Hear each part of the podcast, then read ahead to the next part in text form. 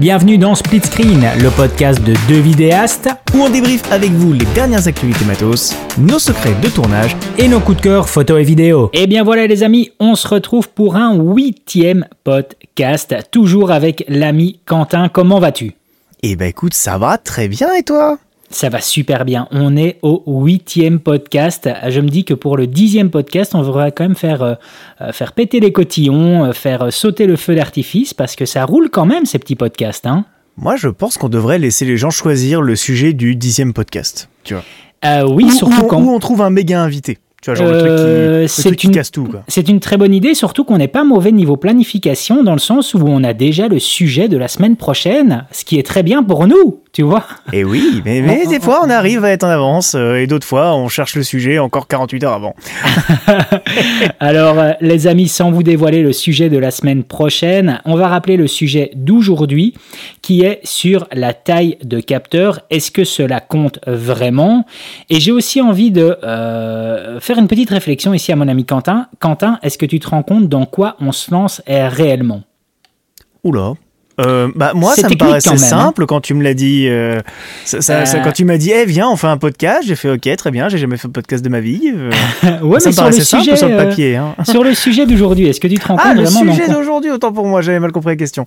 Bah, je pense qu'on va se lancer dans une guerre de chapelle, hein, clairement. ouais. ça, va, ça risque de s'apparenter à une croisade. Hein, à, une croisade, et puis, et puis des maths, de la géométrie. Bon, on va quand même pas tomber non plus dans le truc hyper chiant, mais ah, c'est quand même un sujet rien montrer, technique. Tu vois, hein. genre, ah, on, peut, rien peut pas montrer de schéma ou quoi que ce soit, donc on va essayer on de peut juste référencer.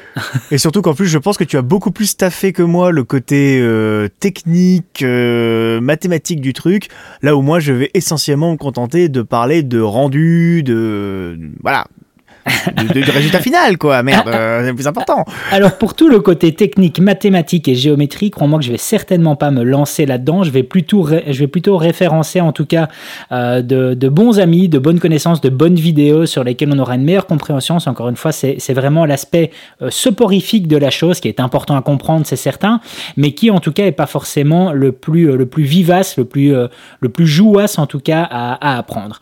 mais on va se rassurer dans le sens où, comme la semaine dernière, très chouette podcast d'ailleurs avec euh, Benjamin derrière la caméra euh, la semaine dernière. Je sais pas si toi aussi tu as passé un bon moment, Quentin.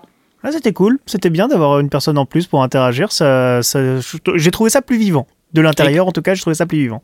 Exactement, plus de répartie. Et puis, en dehors d'avoir un, invité la semaine dernière, ce qu'on avait surtout, c'était une interaction de la communauté. Et d'ailleurs, je vous remercie euh, à toutes celles et ceux, en tout cas, qui interagissent lorsque je fais un petit appel à la communauté. Euh, comme j'avais fait la semaine dernière, je vous avais demandé euh, de me dire ce que vous pensiez de la sortie du GH6. Eh bien, cette semaine, je vous ai posé la question justement de me balancer tout ce qui vous venait à l'esprit lorsqu'on parle de taille de capteur, si cela avait justement un intérêt si cela venait influencer votre logique d'achat. Et crois-moi Quentin, on va pouvoir justement se lancer quelques balles là-dessus parce qu'il y a pas mal de petites phrases assez sympas sur lesquelles on va pouvoir essayer de euh, d'interagir. Je sais pas ce que tu penses du principe, si c'est ok pour toi. Allez. Ah ben, on va directement. la communauté au milieu, moi j'aime bien. J'aime bien. Ouais, la exactement. Communauté au milieu, puis on débat avec eux alors qu'ils sont pas présents, mais euh, on débat avec eux en différé. Moi j'aime bien. Alors, euh, donc on va rappeler le principe au niveau des tailles de capteurs. Donc on va parler de trois tailles de capteurs majoritairement. On va peut-être oublier le, moyen format ainsi que le Super 16, mais on va donc s'arrêter au micro 4 tiers. On va reprendre le Super 35 et APS-C ainsi que le plein format. Est-ce que tu penses que c'est bon? On va peut-être sauter. une bonne base. Ouais, c'est la bonne base. On va pas forcément essayer de, de se mettre dans le Super 16 et dans le moyen format, surtout qu'on reste principalement sur de la vidéo ici. Bien que le Super 16. gardons, gardons le Super 16 comme une curiosité qui mérite quand même d'être expérimentée. Voilà. Voilà, ouais, je pense Tout que. en sachant que la plupart des caméras, euh, alors peut-être pas trop les caméras full frame, mais la plupart des caméras Super 35 proposent des modes Super 16. Ouais, c'est vrai. Donc ça reste, ça reste intéressant de le savoir. Euh, il y a des optiques Super 16 aujourd'hui qui valent plus un rond, puisqu'il n'y a plus aucune caméra en Super 16 euh, qui court vraiment le marché. Donc gardez ça comme une curiosité, c'est toujours intéressant de, de jeter un petit coup d'œil, surtout si vous êtes fauché. Ouais, quoique, quoique, quoique, euh, la BMPCC que je viens de revendre là dernièrement, l'original, euh, elle s'est très bien revendue, hein, donc c'est quand même des sacrés budgets euh, dès que tu veux tomber dans certaines petites caméras Super 16. Euh, comme ça, ça peut, ça peut assez chiffrer. Mais bon, c'était la petite. Je, pensais davantage aux optiques que, aux caméras. c'est vrai que bah, après, dès, que c'est les caméras, tu peux pas tomber en dessous d'un certain prix avec une caméra. Je veux dire, il y a quand même, il y a quand même le capteur et tout dedans. Ça a un coût d'office. Allez, on commence. Je vais directement prendre ici Originally Strange qui nous dit euh, donc sur lequel je posais la question, est-ce que cela a une importance la taille de capteur? Et là, il répondait directement, étant sur micro 4 tiers, je ressens grandement le besoin de lumière et de flou d'arrière-plan. Et je pense que là, on tape directement dans le vif du sujet. Euh, euh, est-ce que tu penses, toi aussi, est-ce que ça te vient directement à l'esprit quand on dit micro 4 tiers, donc petit capteur? Est-ce que tu te dis directement besoin de lumière et moins de flou d'arrière-plan? Est-ce que directement ça te vient à l'esprit? Alors, moins de flou d'arrière-plan, oui clairement. C'est peut-être même le premier truc qui me vient à l'esprit. Par contre, pour le manque de lumière, j'émettrais une euh, nuance. Je tiens à préciser que sur les capteurs micro 4 tiers, on n'a, à ma connaissance, pas sur le marché du capteur micro 4 tiers de 8 millions de pixels. Ce qui équivaut à une résolution 4K. Donc, partant de ce principe-là, on se retrouve en général avec des capteurs à 20 millions de pixels, environ, hein, dans ces eaux-là, sur une surface de micro 4 tiers. Donc une surface minuscule, avec beaucoup de photosites, donc très dense, et à mon avis, le problème de luminosité, il vient essentiellement de là, à la base. Parce que euh, essayer de tourner, par exemple, aujourd'hui avec un, R5 ou un A7R4 qui ont 45, 50, 60 millions de pixels, même si c'est des full frame, ils auront une moins bonne montée en, ISO et ils seront globalement aussi euh, plus sombres quand vous, quand vous filmerez à, caméra égale par rapport à une, euh, par rapport à par exemple un Alpha 7S 2 ou 3 qui ont des capteurs de 12 millions de pixels. Donc je pense qu'à mon avis, ça vient plus du nombre de millions de pixels ramenés à la taille du capteur que uniquement de la taille du capteur. Par contre, je suis totalement d'accord sur tout ce qui est profondeur de champ. Ça, par contre, c'est uniquement dû à la taille du capteur. C'est plus vicieux que ça. C'est plus vicieux que ça. Alors moi, je vais revenir aussi sur, euh, comme tu disais, la, résolution au niveau du capteur. Donc euh, euh, le fait est que à l'époque était sorti le GH5S et qui lui avait 10,2 millions de pixels, ce qui ça était plus ou moins intelligent. Ça permettait ça avec le fait d'avoir un double isonatif d'être quand même assez bon d'un point de vue basse lumière. Moi, pour avoir pas mal tourné avec ce GH5S, c'était assez intéressant. En tout cas, c'était assez performant, tout simplement. Et un peu la même chose avec ma BMPCC 4K qui est toujours sur le bord de mon étagère, et pareil aussi avec, avec ce, double isonatif, fonctionne assez bien en basse lumière. Donc je pense que le problème de basse lumière, ça vient plus peut-être de certains modèles en micro 4 tiers, mais dès qu'on tape en tout cas sur un GH5S ou sur une BMPCC 4K, honnêtement, d'un point de vue basse lumière, euh, ben moi je trouvais que ça répondait encore pas mal. Donc après, c'est plus un peu une compréhension de, de son boîtier sur le micro 4 tiers. Et, euh, et par rapport à, la profondeur de champ, euh, en fait, c'est un tout. C'est surtout euh, une combinaison entre la focale ainsi que justement cette taille de capteur. C'est ça aussi qui va nous faire euh, cette profondeur de champ. Parce que autant on a un rapport de x2 en micro 4 tiers par rapport à l'objectif qu'on va utiliser, donc un 50 mm en micro 4 tiers deviendra un 100 mm en full frame, eh bien il faut faire aussi ce même rapport au niveau de l'ouverture de l'objectif objectif. Donc lorsqu'on est à f2 en micro 4 tiers, ben, ça nous donne en fait un f4 en full frame. Et c'est là où est le problème. Donc euh, là, par rapport à ça, ben, c'est vrai que techniquement, si on voulait, euh, si on désire euh, être avec une ouverture à f2 en micro 4 tiers, il faut ben, un objectif qui ouvre à f1. Et là, ça devient un peu plus compliqué. Donc à la limite, l'arrière-plan, la profondeur de champ peut être travaillée, mais avec d'autres types d'optiques ouais, c'est assez compliqué dès qu'on tombe un peu là-dedans, dès qu'on tombe un peu dans la compréhension de tout ça. Euh, alors, j'ai euh, de nouveau ici une autre réflexion qui nous dit euh, oui, c'est important, ça impacte le prix, surtout pour les objectifs Coucou Sigma et Fujifilm. Donc là, principalement, je pense qu'il fait euh, par rapport au capteur Super 35 et à l'apparition justement de chez Fujifilm avec l'ouverture de la monte d'objectifs où Sigma débarque sur le marché. Est-ce que toi, est-ce que toi, tu prends en compte justement ce rapport de tarif? Est-ce que tu te dis, euh, ouais, je vais plutôt prendre un plus petit capteur parce que d'un point de vue tarification, que ce soit sur les objectifs ou que ce soit sur euh, les accessoires, ça me reviendra moins cher? Alors pas tant que ça. déjà parce que moi, faut, enfin, il y a mon chat vient de faire un peu de bruit, j'espère que ça ne s'est pas entendu l'enregistrement.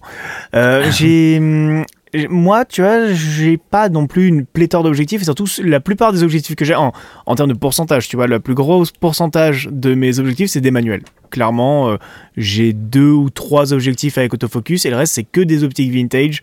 Donc en soi, le, prix, le prix n'est pas très élevé sur ces optiques-là et ça n'a pas été un facteur déterminant. Par contre, j'entends totalement son argument et ça tombe bien parce que pendant que tu étais en train de, de, de faire le débrief de la question précédente, je me disais que si jamais j'avais vraiment deux optiques à conseiller pour du, pour du capteur euh, micro 4 tiers, c'est vraiment le Sigma 1835 et le Sigma 50-100 qui ouvrent tous les deux 1.8. et avec le 50-100, on peut faire des plans d'interview avec un joli background bien détaché. Tu l'as déjà testé euh, alors le 50-100, moi je l'avais emprunté chez SOS Ciné. Il est pas très bien noté sur DxOMark. Mais oui, c'est pour ça que je te pose la question. Il a moins de piqué, mais honnêtement, euh, je pense qu'en dehors d'une charte et d'un labo, ça ne se voit pas. Ah, je... J'ai vraiment pas ressenti de, différence. D'ailleurs, je crois qu'on en avait déjà parlé dans un podcast précédent, mais je me tâte encore un petit peu, même si pas trop non plus. Mais je me tâte encore un petit peu à prendre le 50-100 au lieu d'un 70-200. Mais euh, pour les questions qu'on sera certainement amené à aborder dans le podcast, la question notamment du speed booster qui est disponible sur la C70, je préférerais moi m'orienter vers un 70-200 pour avoir le choix de mettre ou pas le speed booster si jamais je veux cropper un peu plus dans mon image tout en gardant ma 4K mais, euh, mais, ça, c'est un autre sujet encore. Ouais, mais non, je déborde par, intérêt. Je, je, déborde par intérêt. Euh, développe un tout petit peu plus le 50-100, niveau poids, etc. Est-ce que c'est vraiment de l'intérêt juste pour moi, ça Tu vois, bah, bah, en, vrai, en vrai, niveau poids, il est très bien. Il est pas très très lourd. Il est plus léger qu'un 70-200. Il est plus petit. Enfin, alors je te dis ça de ressenti. Hein, j'ai pas le. J'ai pas les fiches techniques sous les yeux. Euh, du coup, le, le 50-100, ouais, il est un peu plus léger et un peu plus petit. Euh, et, ouais, non, moi franchement, je l'ai bien aimé. Je l'ai bien aimé. Je, trouve, il me semble que de mémoire, sa mise au point est moins bruyante que celle du 1835, qui est super bruyante. Euh, et sinon, c'est franchement une, bonne optique. Euh, je pense qu'en vrai, à moins vraiment de, se mettre en photo et sur une charte, je pense pas qu'on voit une réelle différence avec le 1835 qui était, qui était très très bon. Et en plus, c'est un zoom fixe, hein, c'est-à-dire qu'il change d'un point de vue interne, il ne change pas de taille euh, entre le 50 et le 100, c'est ça hein C'est un, c'est un point important effectivement à relever. Il ne, il ne change pas, il n'y a, pas de, a pas de fût en fait qui sort de l'optique, comme on peut avoir aujourd'hui avec le 70-200. Euh, c'est ça. C'est ça, c'est ça. Euh, ben, c'est intéressant ce que tu me dis là, parce que c'est vrai qu'à l'époque, j'y avais réfléchi, vu que moi aussi, ben, j'ai le Sigma 1835, et j'y avais réfléchi au 50-100, et dans ma tête, ça me semblait être un bon combo. On déborde, hein, les amis, là-dessus, on est un peu hors sujet, mais bon, euh, ça, me, ça me semblait être un bon combo. mais... J'ai de quoi revenir sur le sujet après. Ah, ok, ça va. euh, c'est un très, C'était un bon combo, mais le problème, c'est que j'avais eu d'autres personnes qui euh, le, le, détruisaient un peu, le, le, le, le blasphémaient, disaient que c'était pas, que c'était pas génial, que autant le Sigma 1835 était en quelque sorte une réussite technique, euh, remis le poids évidemment, mais que le 50-100 n'était pas du tout dans la même lignée.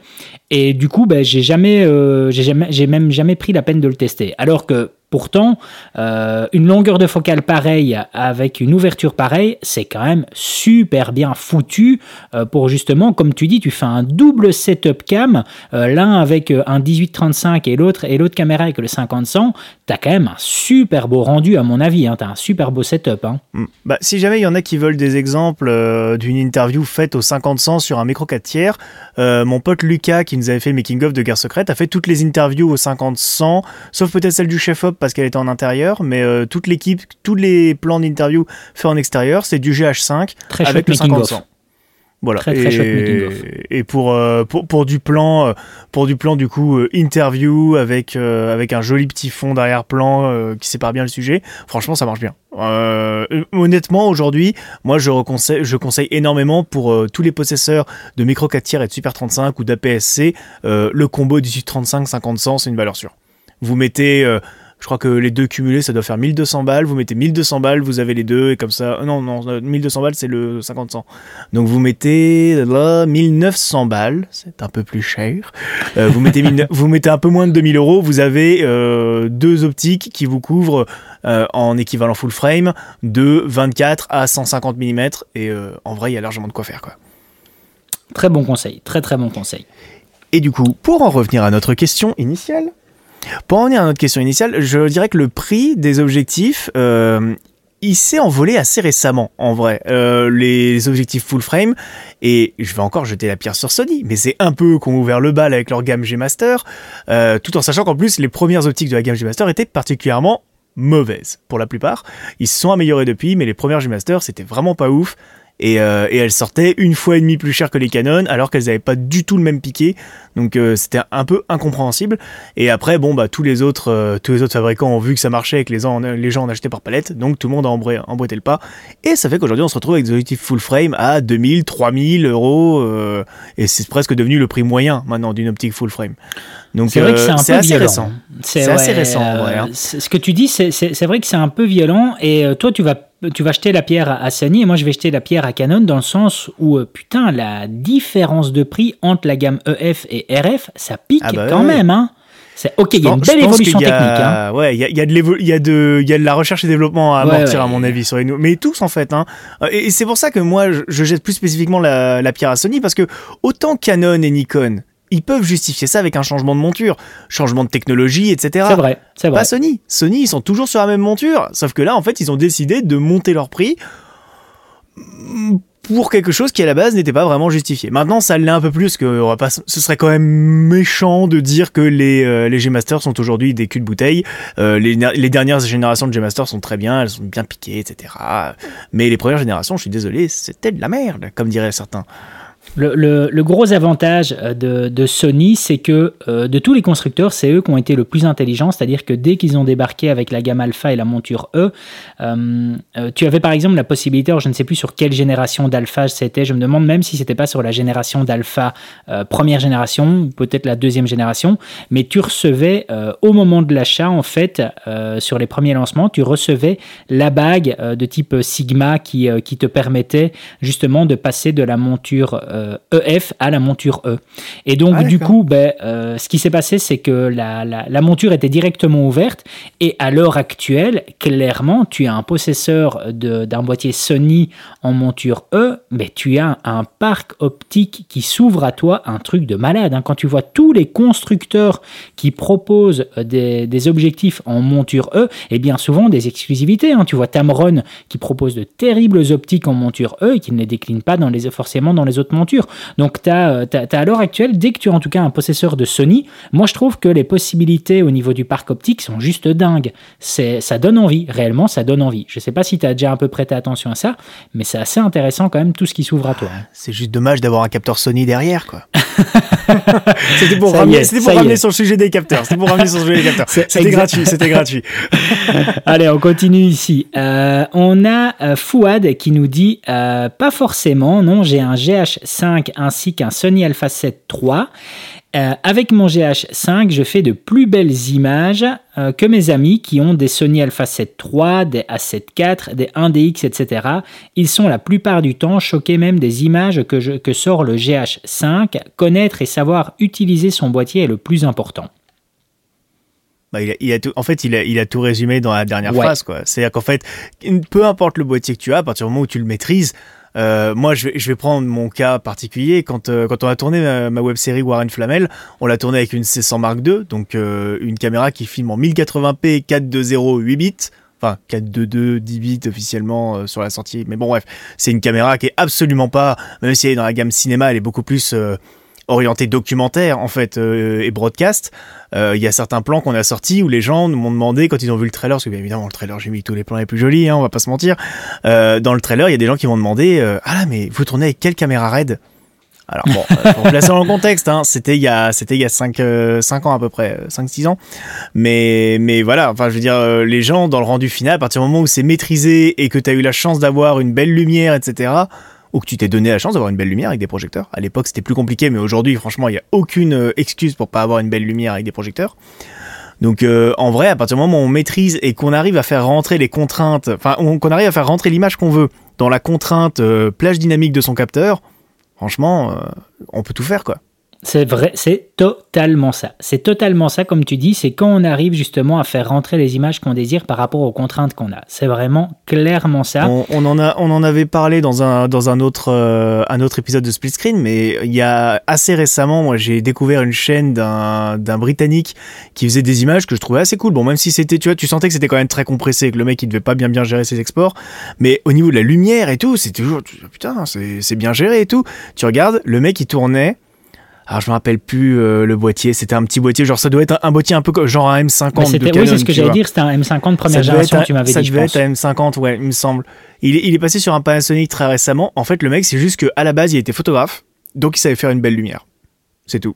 Voilà. Il, y a, il, y a, juste, il y a juste ça en fait. Et le mec tournait avec un tout petit boîtier APS-C pourri et il arrivait quand même à avoir des super belles images quoi. Ouais, il n'y a, rien à faire. Hein. C'est que dès que tu connais ton, ton boîtier, euh, tu à faire de, arrives à faire des merveilles, en fait, tout simplement tu arrives à faire quelque chose de dingue, mais il faut pratiquer, pratiquer, pratiquer, pratiquer. Je, je prends comme exemple le seul projet sur ma chaîne YouTube que j'ai tourné avec une RAID. C'est mon pote Manu qui euh, tourne beaucoup de clips euh, et qui avait qui était équipé de sa propre RAID. Et quand euh, quand je, je lui avais parlé du projet, c'était un projet qu'on devait tourner au château de Valmat, où je tourne pas mal de mes projets, où ils ont des voitures de collection et tout. On s'était dit viens, on va se faire un petit court métrage de nuit et tout. On a une belle voiture des années 30, ça va être super. Et il m'avait dit est-ce que tu veux pas que je te sorte la RAID pour le pour l'occasion. Oh, au début, j'étais pas très chaud. Et finalement, j'ai accepté. Il m'a dit, allez, vas-y, tu vas voir, c'est bien et tout. On a, euh, sans déconner, il y en a qui vont hurler, hein, ceux qui écoutent. On a sorti une raid. Euh, c'était une Sika, je crois, à l'époque. Je sais plus laquelle c'était par contre. Hein. Une raid Sika. C'était il y a 4-5 ans à peu près. On a sorti une raid on a sorti des Harry Ultra Prime qu'il avait pour l'occasion aussi, qu'on lui avait laissé en, en, prêt à longue durée chez lui. Donc il avait ramené des Harry Ultra Prime et j'ai sorti des images dégueulasses. Vraiment dégueulasses de ce tournage. J'étais un peu dégoûté parce que euh, J'étais persuadé que si jamais j'avais tourné avec ma C100, j'aurais eu une meilleure image. Déjà parce qu'elle montait beaucoup mieux en ISO, elle était beaucoup plus sensible. Enfin voilà, il y avait plein de trucs. Elle avait un réducteur de bruit intégré, c'est pareil con, hein, mais quand tu tournes en RAW, t'as plus de réducteur de bruit. Donc du coup, le bruit, tu le ramasses en pleine face. Et, plein de trucs comme ça. Et, euh, et encore, heureusement, on n'a pas eu de problème technique avec la RAID. La RAID a fonctionné très bien pendant tout le long du tournage parce que moi, mes tournages, ceux qui connaissent un peu, c'est un petit peu guérilla mes tournages. Hein. C'est pas, c'est pas confort dans un studio. Euh, clairement, on était dans le froid et dans la nuit. C'était un tournage vectant, quoi. Et, en vrai, j'étais un peu dégoûté de la qualité d'image que j'ai pu en sortir quand j'ai quand j'ai vu les moyens techniques qu'on avait alloués à ce projet. J'étais un peu deg. Donc euh, non, clairement, la, la, caméra ou la taille du capteur, ça fait rien si vous maîtrisez pas votre euh, votre matos. Alors c'est sympa ce que tu dis là parce qu'en fait ça, ça résonne par rapport à un conseil que j'ai donné aujourd'hui à, à, une chouette connaissance et, euh, et dans lequel euh, celui-ci me disait euh, je suis impatient justement de pouvoir enfin tourner en log, de pouvoir enfin essayer telle et telle chose. Et la première chose que je me suis empressé de donner comme conseil c'est écoute-moi bien s'il te plaît fais attention à ça. C'est-à-dire que oui tu vas pouvoir tester plein de nouvelles choses extraordinaires tu vas vraiment pouvoir t'éclater mais ne fais pas la même erreur que moi, c'est-à-dire que euh, d'appliquer toutes ces nouveautés directement sur un tournage professionnel.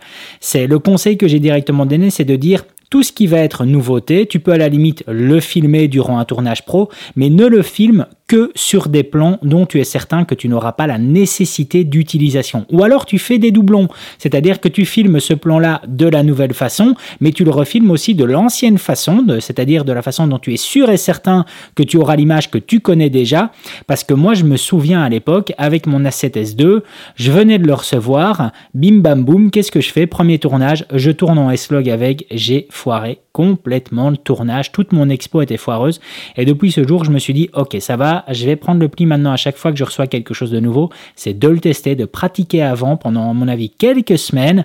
Et puis après, quand je me sens à l'aise, ok, ben, je l'utilise bel et bien de façon professionnelle. Et, ah. clairement, c'est ce qui se passe avec Je suis totalement hein. d'accord avec toi. Et, j'invite les gens, si ceux qui nous découvrent avec ce podcast, qui n'ont peut-être pas vu les précédents, on a fait tout un podcast sur l'intérêt d'acheter son matériel d'occasion euh, plutôt que de l'acheter neuf, mais on pourrait aussi dire l'acheter de l'occasion, plutôt, enfin acheter son matériel d'occasion plutôt que le louer. Et le gros avantage d'être possesseur de son matériel, c'est qu'on peut faire des tests en amont. C'est vrai. Tu peux faire tes tests à 23 heures la veille de ton tournage, euh, dérocher, voir ce que ça donne et tout. Chose que tu ne pourras pas faire si jamais tu loues. Tu récupéreras le matos peut-être le matin même parce que ton client il a pas de budget, ou tu récupéreras la veille, mais tu seras claqué, tu n'auras peut-être pas euh, forcément ça en tête. Alors que là, tu peux te permettre de faire tes tests en amont, 2-3 jours avant, une semaine avant même s'il faut. donc euh, honnêtement, si vous achetez votre matériel, incluez la phase de test comme faisant partie de votre processus d'adaptation en fait à votre nouveau matos. La meilleure caméra, c'est toujours celle qu'on a au final. Oui. C'est surtout ça. Bon, sauf si c'est une webcam. Faut pas déconner quand même, au bout d'un moment, merde. Hein, euh. Faites un petit effort. Hein.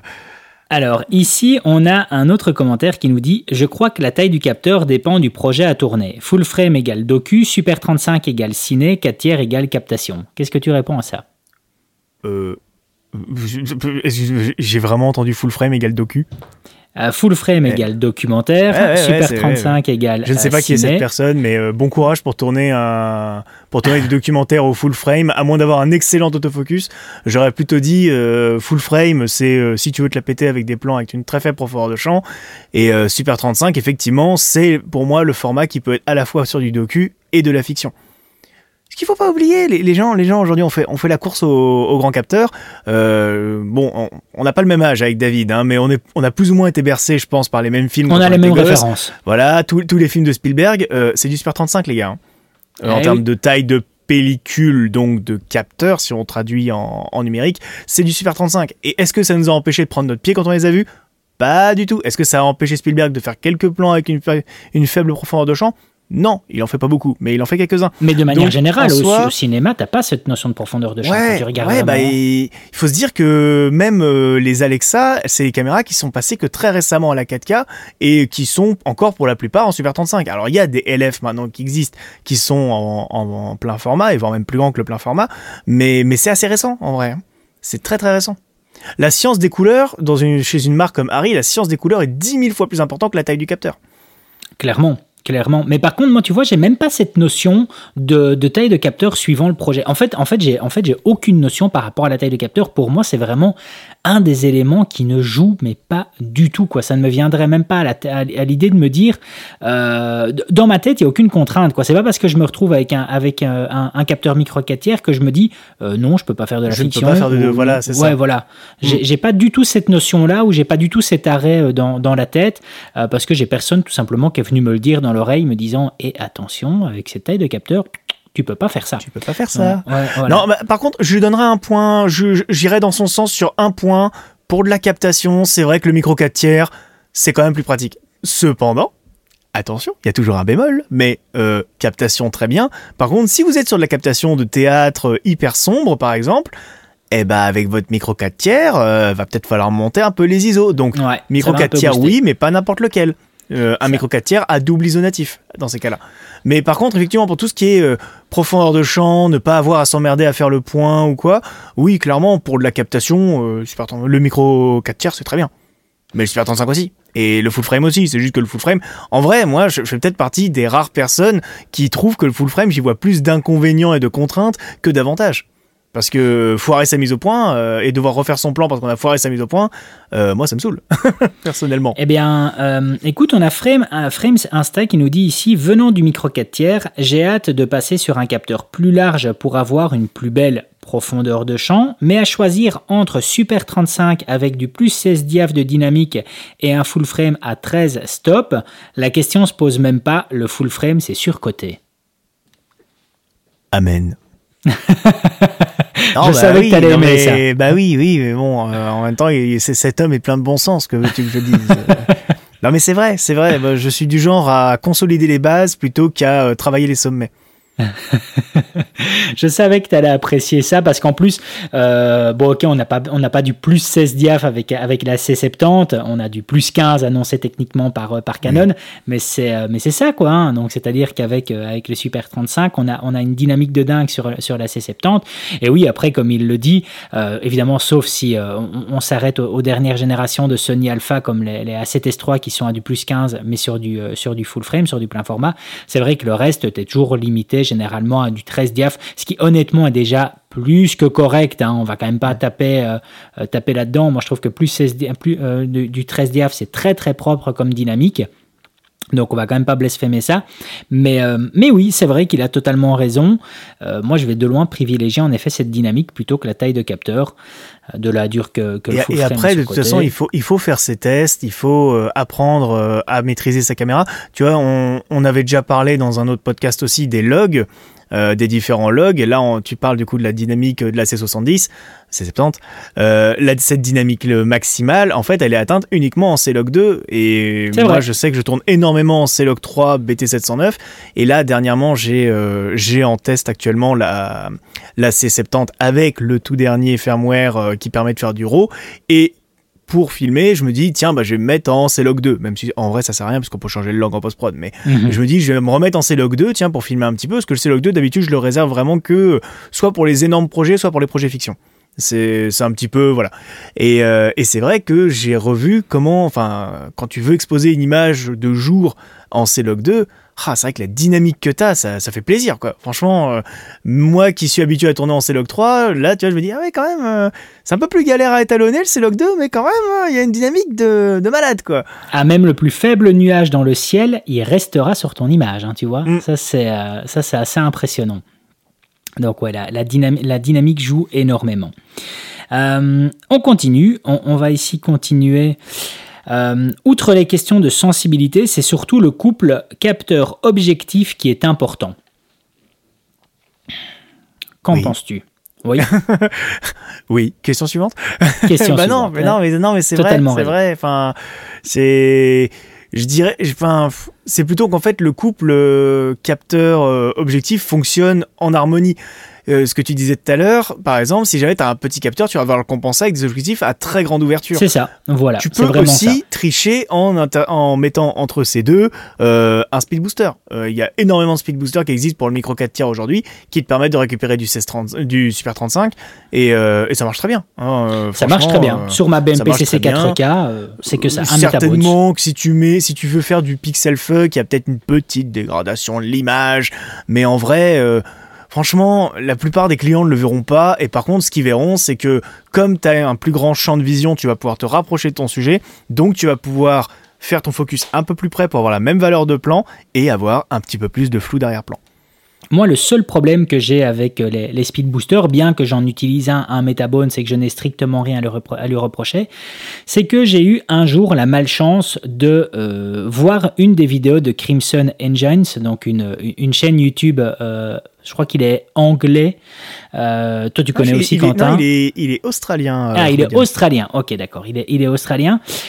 Et ce salaud, en fait, a eu le don de me mettre, il m'a fait carrément une inception, tu vois. Il m'a mis une petite idée dans, dans, dans le cerveau et qui de là en même temps résonne depuis toujours. Et à cause de ça, en fait, je, euh, je, je pleure littéralement quand j'utilise un, un, un speed booster. Il a fait cette phrase et qui en plus il a totalement raison. Hein. Il a dit quand tu utilises un speed booster, une optique à 1000 euros devient une optique à 100 euros et une optique à 10 000 euros devient une optique à 1000 euros. Et depuis que ce salaud-là a dit cette phrase, ça reste dans mon état d'esprit. Et c'est vrai qu'en plus, il a raison. Hein. Tu, vas, euh, tu vas dépenser une fortune pour une optique et puis après, tu vas rajouter de nouveau un élément, euh, un élément optique en plus qui va venir peut-être modifier des caractéristiques euh, qui font que, que tu auras déboursé une fortune pour, pour tes objectifs. Donc, c'est. Voilà, c'est. Même si je n'ai strictement rien à reprocher à mon Metabones, il n'y a rien à faire. J'ai cette petite phrase en tête qui vient me marteler en me disant Ok, d'accord, mais pourquoi dépenser alors plus de 1000 euros pour une optique si c'est pour re rebalancer en tout cas un speed booster derrière? Je sais pas si toi tu t'es déjà fait cette réflexion. Oh non, non, mais euh, tu, tu l'as déjà dit plusieurs fois dans le podcast et moi, Ouais. ça n'a jamais changé ma vision du Speed Booster que je trouve être un super outil. Et dès que j'utilise mes optiques Zeiss, euh, je laisse toujours mon, mon, mon Speed Booster de, de Canon dessus. Je, je dirais peut-être juste pour, con- pour contrer son raisonnement, si son raisonnement est juste, je, je ne, je ne remets pas en question son raisonnement, mais à ce moment-là, il vaut mieux acheter effectivement un Speed Booster à 600 euros, comme Ah celui oui. de Canon par Ah exemple, ouais, ouais. et, euh, et, et faire comme moi, acheter des Zeiss à moins de 800 euros. Voilà. C'est plus ou moins une bonne logique. Et comme, ça, et moins- comme ça, le, le raisonnement s'applique toujours. Mais du coup, euh, je pense que le facteur divisé par 10, la valeur, est un petit peu moins quand on met 600 balles dans le Speed Booster. Ah, c'est vrai qu'après, effectivement, on, on faudrait qu'on fasse un de ces quatre, un comparatif entre ton Viltrox. euh, Tu, tu l'as encore ton Speed Booster Eh oui, euh, je, je- je ne ouais. l'utilise pas. Je ne l'utilise pas. Le, le E EFR3, là, je ne l'utilise pas, tout Faudrait simplement. qu'on fasse un test Mais, entre ces quatre avec euh, celui de Viltrox versus celui de Canon pour savoir si la différence de prix euh, est vraiment justifiée ou pas. Quoi.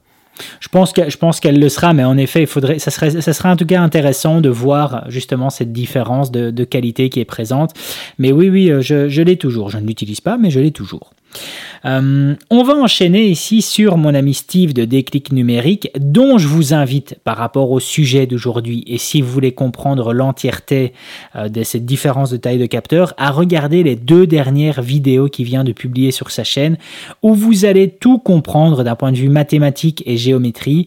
C'est très technique, mais par contre, honnêtement, je trouve que toute cette explication-là devrait quasiment être donnée à chaque client qui rentre dans un magasin photo. À mon avis, ces clients-là vont partir directement, vont sortir du magasin tellement qu'ils vont en avoir euh, trop dans le cerveau. Mais clairement, ça permettrait justement de démystifier toutes euh, ces, a priori qu'il y a par rapport aux différentes tailles de capteurs. Mm. Donc ouais, je vous encourage fortement à aller voir ces deux dernières vidéos. Et lui, il a fait la phrase suivante, il dit les marques en jouent pour nous vendre du rêve. Et je pense que c'est pas totalement faux. Hein. C'est un argument marketing maintenant la taille de capteur. Il y a, F-Stoppers. Euh, il y a quelques années, il y a F-Stoppers qui avait fait une vidéo sur les tailles de capteurs où il mettait. Alors je me rappelle plus exactement. C'est un, un micro 4 tiers face. Euh, un full frame peut-être, ou un Super 35, je sais plus. Non, je crois que c'était face à un full frame.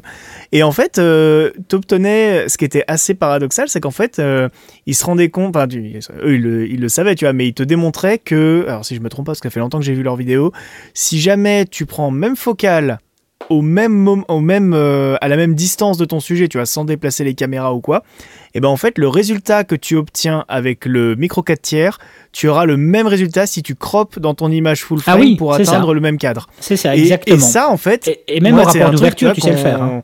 Ouais, c'est ça en fait un truc moi que j'avais pas du tout capté au début parce que tout le monde dit oui, t'as moins de profondeur de champ avec le, enfin t'as plus de profondeur, bah, t'as moins de profondeur de champ, donc c'est plus flou.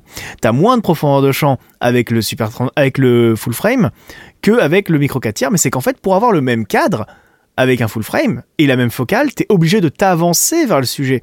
Donc c'est pour ça en fait que ta distance de, enfin ta, ta, ta, profondeur de champ se réduit. C'est qu'au final au lieu de faire la mise au point, on va dire à 4 mètres, tu vas la faire à 1 mètre 50. Et forcément, bah le bokeh à 4 mètres et à 1 mètre 50, c'est pas le même. C'est et, et, ça, ça quand j'avais vu ça, ça m'avait retourné le cerveau. J'étais en mode ah ouais, cette vidéo, il faudrait la montrer à toutes les écoles de cinéma du monde. Tu vois, mais euh, clairement, vraiment poser les bases et certainement celle de déclic numérique aussi. Je l'ai pas encore vu, mais euh, je vais foncer la voir à la fin de ce podcast. Honnêtement, voilà, il y a deux parties. Euh, les deux ensemble font, je pense, une petite demi-heure, mais clairement, ça démystifie énormément de choses. de nouveau, c'est très technique, mais c'est super bien expliqué et, et, clairement, voilà de toute façon, la technique, euh, les gens qui nous écoutaient, la technique, c'est un truc, il faut pas, euh, faut pas rechigner à se bouffer de la technique. C'est hyper important parce que en fait, tu vois, je, reviens, hum, il y avait une, je sais pas si tu as vu passer cette conversation, je crois que c'est sur le groupe Facebook, le repère des filmmakers, le groupe Facebook de, de Karim. Il y a un gars qui qui montrait une image qu'il avait fait pour une presta et en fait il filmait une espèce de machine. On va dire c'est un photocopieur. Je sais pas ce que c'était, ça devait être un photocopieur. Et en fait il y avait des tâches sur la façade du photocopieur et il disait mon client aimerait que j'enlève les tâches. Comment vous feriez? Et moi, je l'ai mis en commentaire qu'en fait, bah, si jamais il avait un minimum potassé le sujet, il saurait que c'est pas possible. Et du coup, il vaut mieux aller voir ton client et lui dire, désolé monsieur, c'est pas possible, il faut refaire le plan et vous nettoyez cette photocopieur avant que j'arrive. Parce que, en fait, le truc, c'est que si tu ne connais pas techniquement tes limites, et bah tu peux te retrouver à te prendre des engagements envers ton client et derrière tu fais ah bah non c'est pas possible parce que tu ne connais pas les limites de ton matos. Donc la technique c'est super important pour ça, c'est que ça va à la fois vous aider à connaître votre matos mais aussi vous aider à fixer des, limites et savoir en fait à partir de quand bah juste en fait vous sortez des limites techniques possibles. C'est voilà et il n'y a pas de mal hein, il y a pas de mal à dire à un client désolé mais ça monsieur ce n'est pas faisable techniquement. totalement, totalement, totalement. Et, ça m'est arrivé maintes et maintes fois, en effet, euh, d'avoir d'avoir ce genre de, de, et, et normalement, si votre client est mature et intelligent, il prendra ça comme un signe de, enfin, un gage de professionnalisme. Bah exactement. Euh, on, on, a souvent, on a souvent ces remarques-là dans le bâtiment ou quoi. C'est-à-dire qu'il vaut mieux un architecte ou un maçon ou un couvreur qui va vous dire ça, c'est pas faisable. Et je pense que vous préférerez mille fois que votre couvreur il vous dise ça c'est pas faisable plutôt qu'il dise ah ça mais il y a pas de problème je vous le fais et que t'aies une fuite d'eau euh, deux semaines après. ça, ça, marche aussi avec les plombiers, ça marche avec tout. Hein, euh, Il faut connaître les limites techniques de votre matos. Alors, euh, moi, d'un point de vue commercial, j'aborde différemment le sujet, c'est-à-dire qu'au lieu de dire c'est pas possible, ce que je dis, oui, tout est possible, mais ça a un impact financier. Et donc, en fait, en disant ça, j'ai de le dire voilà, exactement. Je dis toujours, oui, tout est possible, mais ça a un impact financier. Et généralement, ce qui se passe, oh ben, on va laisser comme ça, c'est très bien. Exactement. Ah, voilà. bon, ben, c'est effectivement c'est une très bonne une très bonne réplique à sortir au client. Voilà, c'est plutôt c'est plutôt ça que j'utilise. Euh, alors, euh, on va un peu toujours continuer euh, là-dessus. Qu'est-ce qu'on a encore? Je n'ai jamais eu de, micro 4 tiers, j'ai eu un full frame euh, et je ne serais pas dérangé de passer sur de l'APS-C. Et j'ai l'impression que dans la tête des gens, à la limite, c'est peut-être là la limite. C'est là où s'arrêtent les choses. C'est-à-dire que s'ils ont du full frame, ouais, why not l'APS-C Mais par contre, le micro 4 tiers, non. Ça, euh, ça, ça va, ça va trop loin, ça va, ça va trop petit. Alors que sincèrement, quand tu mets euh, de, un APS-C à côté d'un, full frame, c'est déjà choquant quand même la différence de taille. Hein. Je ne sais pas si tu as déjà prêté attention en mettant les, deux l'un à côté de l'autre, mais c'est quand même déjà assez perturbant. Donc je me dis que euh, pourquoi être encore plus perturbé par, par la taille de micro 4 tiers qui, micro 4 tiers par rapport à de l'APS-C, ben voilà, c'est pas, c'est pas ouf non plus la, la, la différence de taille, ça fait pas si peur que ça. Je sais pas ce que tu en penses. Moi, alors je t'avoue que la taille du boîtier, c'est bien un détail dont je me fous éperdument. J'ai même tendance à préférer les gros boîtiers. Ok, d'accord. Est-ce que je vous ai déjà parlé de l'ergonomie parfaite de la 600 Mark mais, mais, la mais, la taille de capteur en soi, quand, quand tu vois une taille de capteur d'APS-C par rapport à une taille de capteur de, de, de, full frame, ça te, ça te choque pas un peu, n'empêche, de voir justement cette différence de taille de capteur? Moi, ça me perturbe. Hein. Je, je, me dis quand même, waouh, la différence de taille est quand même assez impressionnante. Après, je t'avoue, ça fait très longtemps que j'ai pas vu de capteur APS-C euh, autre que le, enfin, le Super 35 de la C70, mais qui est en 16 neuvième. Donc, euh, c'est, tu vois, c'est pareil, c'est un peu. Euh, Ouais, je non, je te brouf, non. C'est bien que tu dis ça. Je n'ai pas d'avis sur la question. C'est bien que tu dis justement euh, le, le, le, capteur 16 neuvième de, de, de, la, de la C70 euh, parce que clairement c'est vrai que euh, si on pouvait avoir euh, le même type de, ratio que chez Harry, c'est-à-dire un ratio 4 TR euh, sous forme de, taille d'un APS-C, ça serait quand même génial. Je ne sais pas si tu as un peu... On on je l'avais mentionné hein, déjà la semaine dernière dans le podcast sur le GH6, mais est-ce que ça te plairait pas mieux justement d'avoir un, ratio 4 tiers plutôt que d'avoir ce ratio 16 neuvième qu'on a à l'heure actuelle? Bah, ce serait utile pour faire de l'anamorphique, mais j'ai pas d'optique anamorphique. Et tu fais jamais quelques projets en vertical euh, Non, alors en général, euh, moi, tu vois, bah, typiquement, là, j'ai fait, euh, j'ai fait une presta pour le comité Misso de Vienne là, à Limoges, et on a filmé des interviews en 16 neuvième classique, que ensuite j'ai juste recadré en vertical pour leur story Instagram, quoi. Et tu perds un peu, en fait, je l'ai prévu, je l'ai prévu en amont. Je l'ai prévu en amont, j'ai pris suffisamment de marge au-dessus, en dessous, etc., de manière à pouvoir, euh, à pouvoir recadrer. Mais ouais, non, les, projets, euh, en fait, en vrai, je t'avoue que moi, tourner un projet directement en vertical, ça me perturberait dans le sens où je me dis, je pourrais jamais l'exploiter en horizontal au cas où le client change d'avis. C'est toujours un peu le problème. Hein. Alors que, je crois, pareil, je crois qu'on en avait déjà parlé de ce sujet-là, mais euh, comme les stories aujourd'hui c'est en 1080 de haut, concrètement, il vaut mieux tourner en 4K en horizontal et de dire au client, de toute façon, ça va être cadran vertical. Même ce que vous pouvez faire, moi, on a certains clients au tout début de IGTV qui faisaient ça quand ils nous louaient des moniteurs euh, à mon boulot. Ils nous les rendaient avec des gros gaffeurs verticaux ah, hein. dessus pour euh, mettre en fait un, frame euh, vertical, quoi, pour que le client voit en gros quel va être le cadre. Et eux, ils savaient que par contre, ils avaient de la marge sur les côtés. Si jamais le client d'un seul coup, il disait ah ouais, mais je le verrais bien aussi sur le profil Facebook tu vois, en plus de juste les stories Instagram. Elle te fait Ah, mais tu cette, aide, au cadrage a évolué. Hein. Tu prends les, moniteurs Atomos, maintenant tu as justement cette aide au cadrage ah, au, format, au format 9 16e qui est présent dedans. Hein. C'est tellement, ouais, c'est tellement important. Mais, euh, mais ouais, c'est vrai, vrai que moi j'en suis à un point où certains projets, ben, les plans on les fait deux fois, tout simplement. On les fait directement en vertical et puis on rebascule sur, sur du 16-9. On les fait deux fois parce qu'on parce qu'on sait qu'il y aura une double exploitation. Et donc voilà, on est obligé de basculer là-dessus. Euh, je vais revenir sur une phrase ici de AR Visuals qui nous dit le micro 4 tiers, ça reste pour les petits budgets. Est-ce que tu es d'accord avec cette notion de dire que le micro 4 tiers, c'est pas cher? Ah. Alors, comme ce, comme ce, soir, je suis décidé à vous rediriger vers tous les autres podcasts qu'on a fait précédemment. Celui de la semaine dernière, on parlait du prix. Et je dirais que c'est quelque chose qui était vrai jusqu'à la sortie du GH6. Euh, et, peut-être hein. et, peut-être et peut-être des dernières BMPCC ouais non même pas parce que les dernières elles sont en Super 35 Donc en vrai, ça fait un petit moment que Blackmagic a pas sorti de micro 4 tiers hein, depuis la 4K. Donc ouais, non, je dirais, je dirais que c'était vrai. Après, il y a toujours le marché de l'occasion. Donc effectivement, du GH4, du GH5 ou du GH5S d'occasion, ça ne doit pas se toucher à très très cher. Donc ouais, je dirais plutôt, bah, comme ce qu'on disait la semaine dernière, en fait, c'est plutôt des caméras pour les gens qui débutent plus que pour les gens qui n'ont pas de thunes.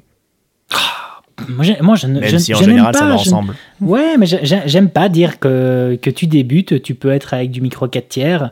Non, pour moi, c'est dingue. J'avais pas du tout cette, cette vision des choses. Tu vois, moi, quand j'étais. euh, euh, faut quand même, faut quand même s'imaginer que moi, j'étais avec un Sony A7S2 et, euh, et j'ai fait des pieds, et des, des- des pieds et des mains pour me retrouver avec un GH5S, tu vois. Et, euh, et, dans, ma- et dans ma tête, à aucun moment, je rebasculais sur un système qui était, qui était plus accessible, qui était, qui était plus, plus, plus, plus, plus, plus pour du cas d'école ou quand tu commences, etc. Pour moi, dans ma tête, c'était, c'était totalement équivalent. Et même encore aujourd'hui, euh, je vois pas le micro 4 tiers comme étant quelque chose pour, pour du petit budget. À aucun moment, je me dis, je vais prendre ça parce que euh, ça va être moins cher.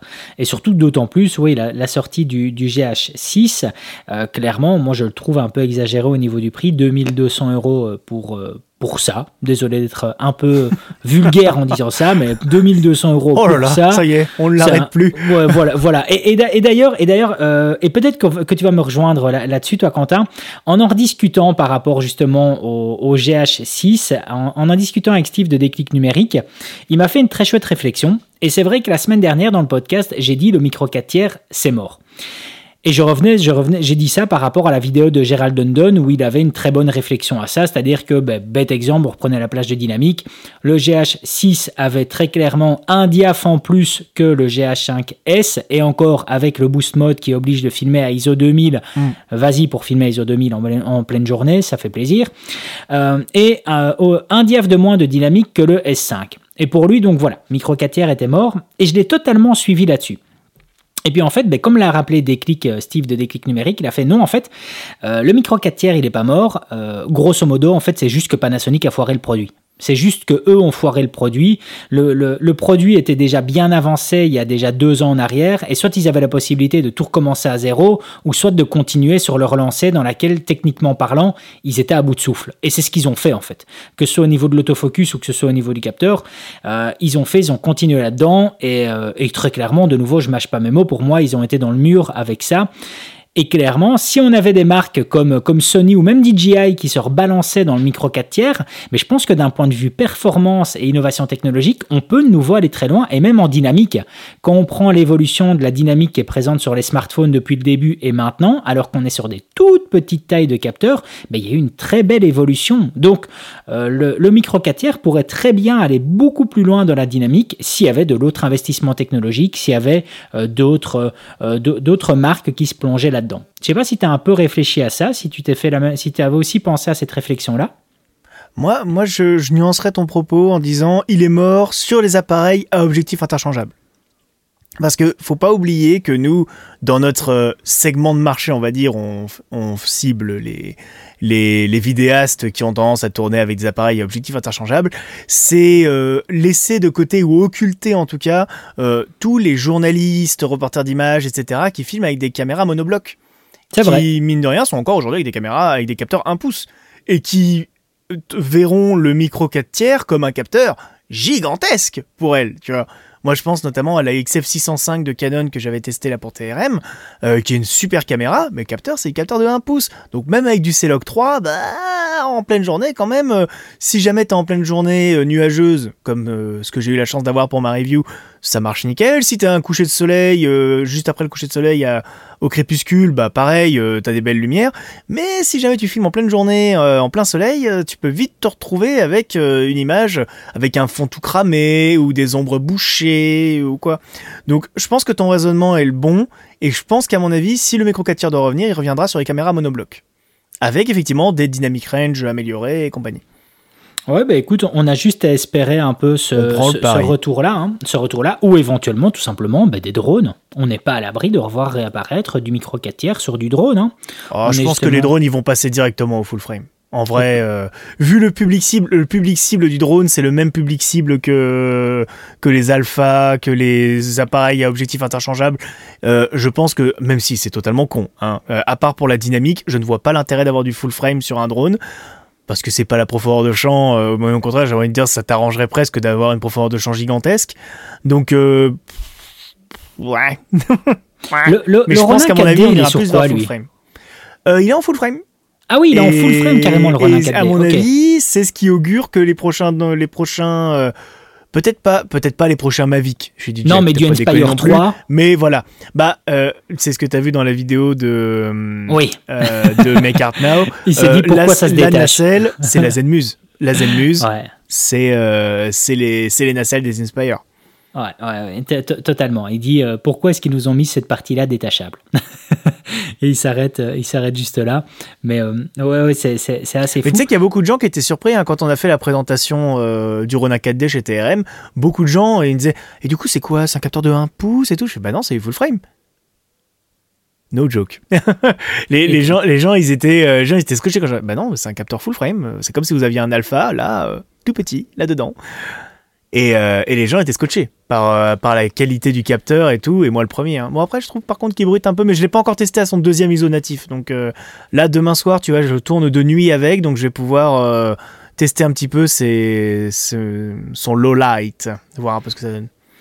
Alors maintenant on va enchaîner avec le commentaire et qui fera un peu euh, de nouveau un, espèce de son de cloche par rapport à la semaine dernière où on disait justement sur le fait que euh, on avait eu droit au lancement du, GH6 et qui clairement a fait un, feu de paille parce que toute la chaîne, tout, le monde YouTubesque, euh, principalement américain évidemment, enfin anglophone, s'est défoulé avec justement les infos sur le GH6 avec des, des chaînes justement comme Potato Jet, DP Review, enfin énormément de chaînes qui ont présenté ce, ce GH6 après l'avoir eu entre les mains.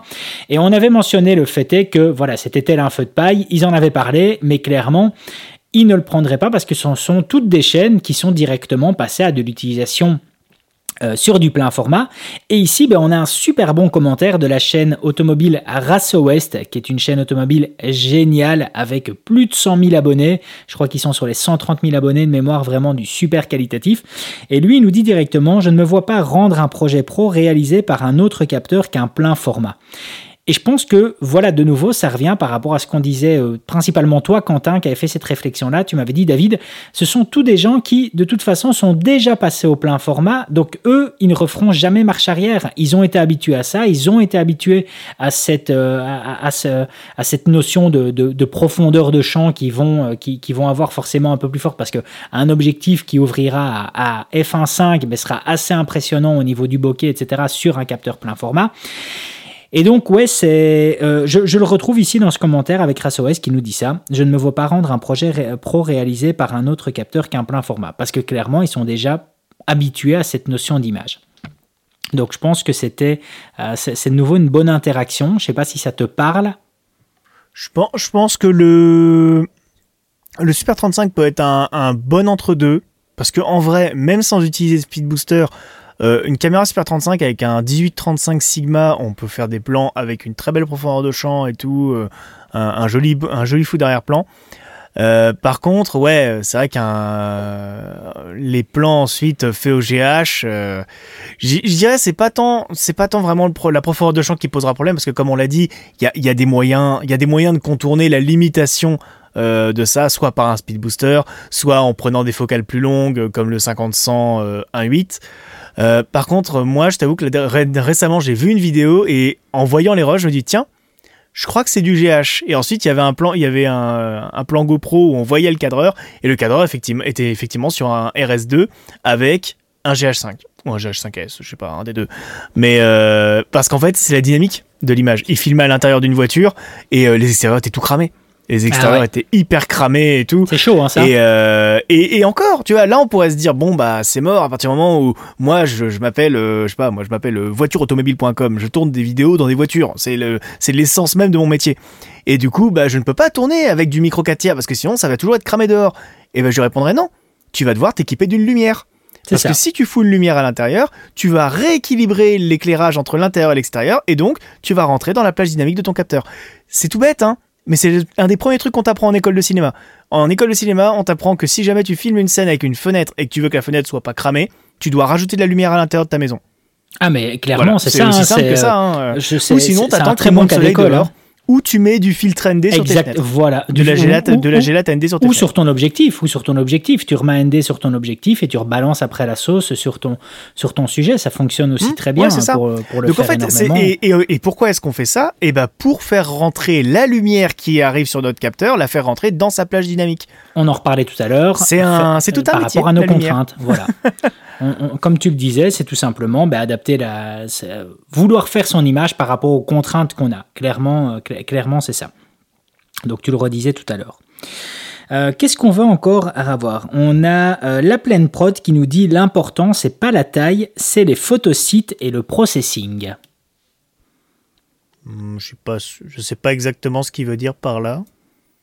Ouais. Euh, je pense que je pense que quand il parle de photosite et de processing, il veut il veut parler par exemple de ce qu'on a avec le DGO.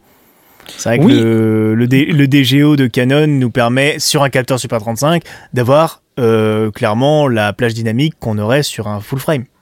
Oui, ou même encore plus loin, même quand tu vois le processing qui est présent, alors peut-être pas forcément d'un point de vue vidéo, bien que, mais sur la partie photo, quand tu vois le processing qui est effectué avec les derniers smartphones, c'est assez impressionnant. hein. Ils ont quand même une longueur d'avance à l'heure actuelle euh, sur, sur tous les manufacturiers. hein. Il n'y a, y a, y a aucune marque, il n'y a aucun boîtier d'un point de vue photo, euh, que ce soit du Sony, du Nikon, peu importe tout ce que tu veux, qui va intégrer autant de processing que celui qu'on va retrouver dans, nos smartphones. C'est assez impressionnant gap technologique qu'on va retrouver entre les deux. Je sais pas si des fois tu te fais un peu cette réflexion-là, mais c'est quand même assez impressionnant euh, de voir ce qu'ils arrivent en tout cas à, à transformer comme image entre le déclenchement et le résultat final qui s'affiche sur ton écran quand même.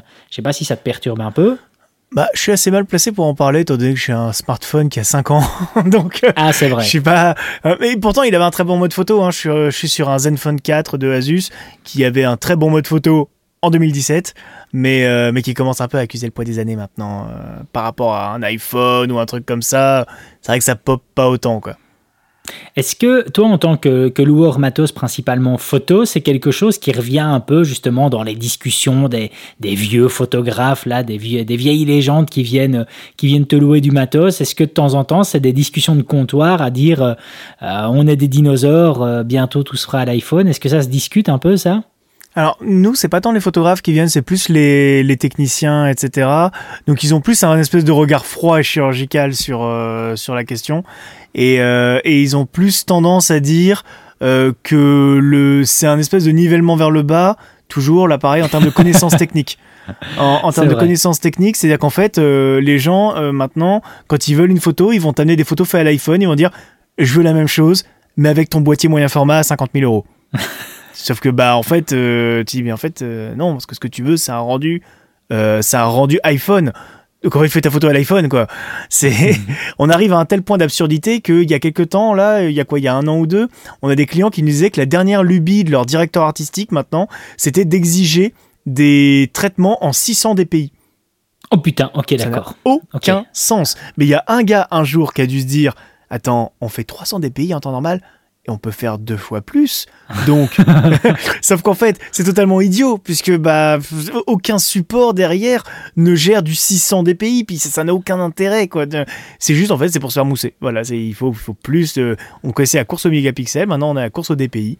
Et euh, par contre, l'influence réelle que ça a, là en ce moment sur euh, nos demandes en tant que loueur de matos photo, euh, ça va être sur les focales. Il y a une recrudescence des focales courtes. On nous demande du 14 mm, du 24 mm, du 8 mm. Ah oui, carrément. Des, des, des fisheye 8-16, maintenant on nous en demande beaucoup. 8-16, 8-15, je sais plus qui. euh, le, le fisheye 16 mm de Nikon aussi qui ressort beaucoup. Enfin, pas mal de grands angles. Là, c'est la folie des grands angles en ce moment. Mais euh, d'après d'après les mon collègue et d'autres personnes qui bossent dans le milieu depuis un moment, euh, c'est un cycle. En fait, les, les- on pourra certainement s'en rendre compte dans les pubs, hein, mais euh, c'est un cycle. Il y a hum, là en ce moment, ils veulent tous des focales courtes, mais ils prennent tous le pari que dans 6 mois, ils voudront tous des 300 mm et des 200 mm. Ok. Parce qu'en fait, on arrive au bout du cycle. Donc en fait, ils vont tous vouloir des focales très très longues. Puis après, ils vont redescendre. Ils vont passer sur le 85, le 50, le 35, puis à nouveau des focales longues, euh, des focales courtes. Et les focales courtes, c'est clairement un effet du, un effet de l'effet iPhone, quoi. Les gens sont habitués maintenant à avoir des photos à l'iPhone faites exclusivement avec des 24 mm. Ah mais euh, oui, là... Donc les perspectives 24 mm leur paraissent artistiques. C'est vraiment ce qu'ils recherchent, quoi. C'est vrai. C'est vrai que c'est quelque chose que quand tu vois le système de trois lentilles qu'on a dernièrement sur, bah, sur mon iPhone 13 Pro Max, par exemple, c'est vrai que là, quand tu vois le mode grand angle, ultra grand angle qui est dessus, c'est quand même assez impressionnant. Et oui, je peux comprendre un peu cet effet, cet effet de mode qu'on va retrouver. enfin, en tout cas, l'impact que cela peut avoir, je peux un peu le comprendre. Après, l'ultra grand angle, moi, je, trouve pas ça vilain, hein, franchement. Je veux dire, j'ai claqué 800 balles pour acheter un 15 mm euh, sur, euh, sur ma C70, donc monté avec le speed booster. J'aime énormément les ultra grand angles. Hein, parce que je trouve que ça donne une image très dynamique, etc. Mais, euh, mais j'en mets pas partout pour autant, quoi. c'est quand même compliqué. Moi, je trouve que c'est quand même.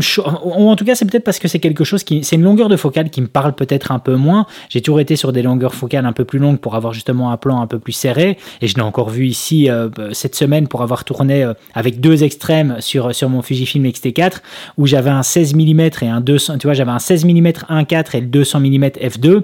Et, et oui, je, je, je prends un pied monstre avec le 200 mm f2, alors qu'avec euh, avec un 16 mm, mais, mais, ça c'est plus un, choix personnel et ou en tout cas un goût personnel, et ce qui fait d'ailleurs que euh, ben, je pourrais très bien, par exemple, rater peut-être un, un, cadre artistique parce que, parce que j'aime un peu moins les, grands angles. Je sais pas, j'arrive pas à retrouver mes repères de, de, cadrage dès que je suis avec un, avec un ultra grand angle, ça me dépasse un peu.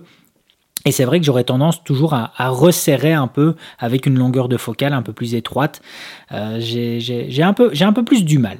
Et d'ailleurs j'ai un peu plus du mal. Je pense que ça c'est vraiment c'est vraiment un, côté euh, purement perso. Hein. Ton style n'est peut-être pas adapté aux focales courtes, mais euh, moi tu vois je pense notamment moi j'ai fait pas mal de fiction, de web fiction, et dans mes web fictions je, je mettais toujours un point d'honneur à tourner en décor naturel. Donc je m'emmerdais à trouver des décors plutôt chiadé, tu vois, qui avait, qui avait vraiment, qui avait vraiment une gueule, quoi.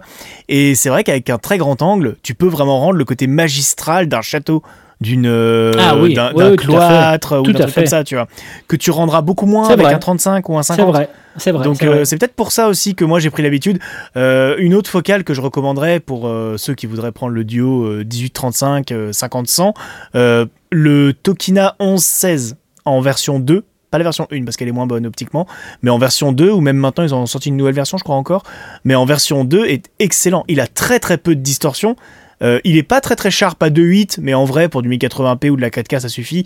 Et au pire, vous le fermez à F4 ou à 5.6, et là, vous avez vraiment du bon piqué partout. Mais euh, le 11-16 mm sur un capteur Super 35 ou sur un capteur euh, micro 4 tiers, c'est génial comme optique. Franchement, ça vous offre des perspectives de fou et même pour du reportage, même pour du reportage, à condition de ne pas s'approcher trop près des gens, parce qu'après ça, ça leur fait un visage à Jacouille la fripouille. Quoi. oui, c'est vraiment ça. Alors, il va être un peu plus cher, mais moi je suis pour l'instant avec le Tokina 1120 en version ciné qui ouvre à T2.9.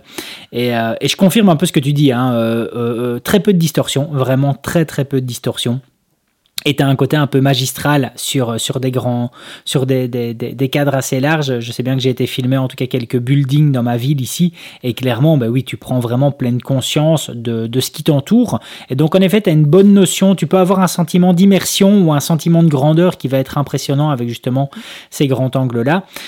Et par contre, un, grand euh, angle, un grand angle comme ça avec un, avec un gimbal, par exemple, c'est dingue. C'est plaisant. Euh, c'est plaisant. Un, grand angle comme ça pour faire du real estate, par exemple, donc de la présentation de, de ah, bâtiments. c'est ultra nécessaire. C'est indispensable. C'est totalement indispensable. Et d'ailleurs, euh, pour revenir justement euh, avec la taille de capteur, c'est là où par contre tu peux quelquefois avoir des difficultés, c'est-à-dire que clairement, mais en fait, par rapport à un rapport de, plein format, c'est très très compliqué sur un micro 4 tiers d'avoir quelque chose de plus large que du 15 mm. Donc par rapport à du plein format, je précise. Parce que tu avais l'AOA qui faisait un objectif 7,5 mm. Mais donc bah, avec le rapport 2x2, ça te fait un 15 mm. Donc on est, euh, on est loin des, des, très ultra grands angles qu'on peut très bien retrouver sur du plein format. Donc le micro 4 tiers, quand tu es sur du, du, du de, de, de l'immobilier, voilà, ben, c'est vrai que des fois tu peux avoir quelques petites contraintes ça, c'est quelque chose qui est un peu embêtant justement avec ce rapport de crop.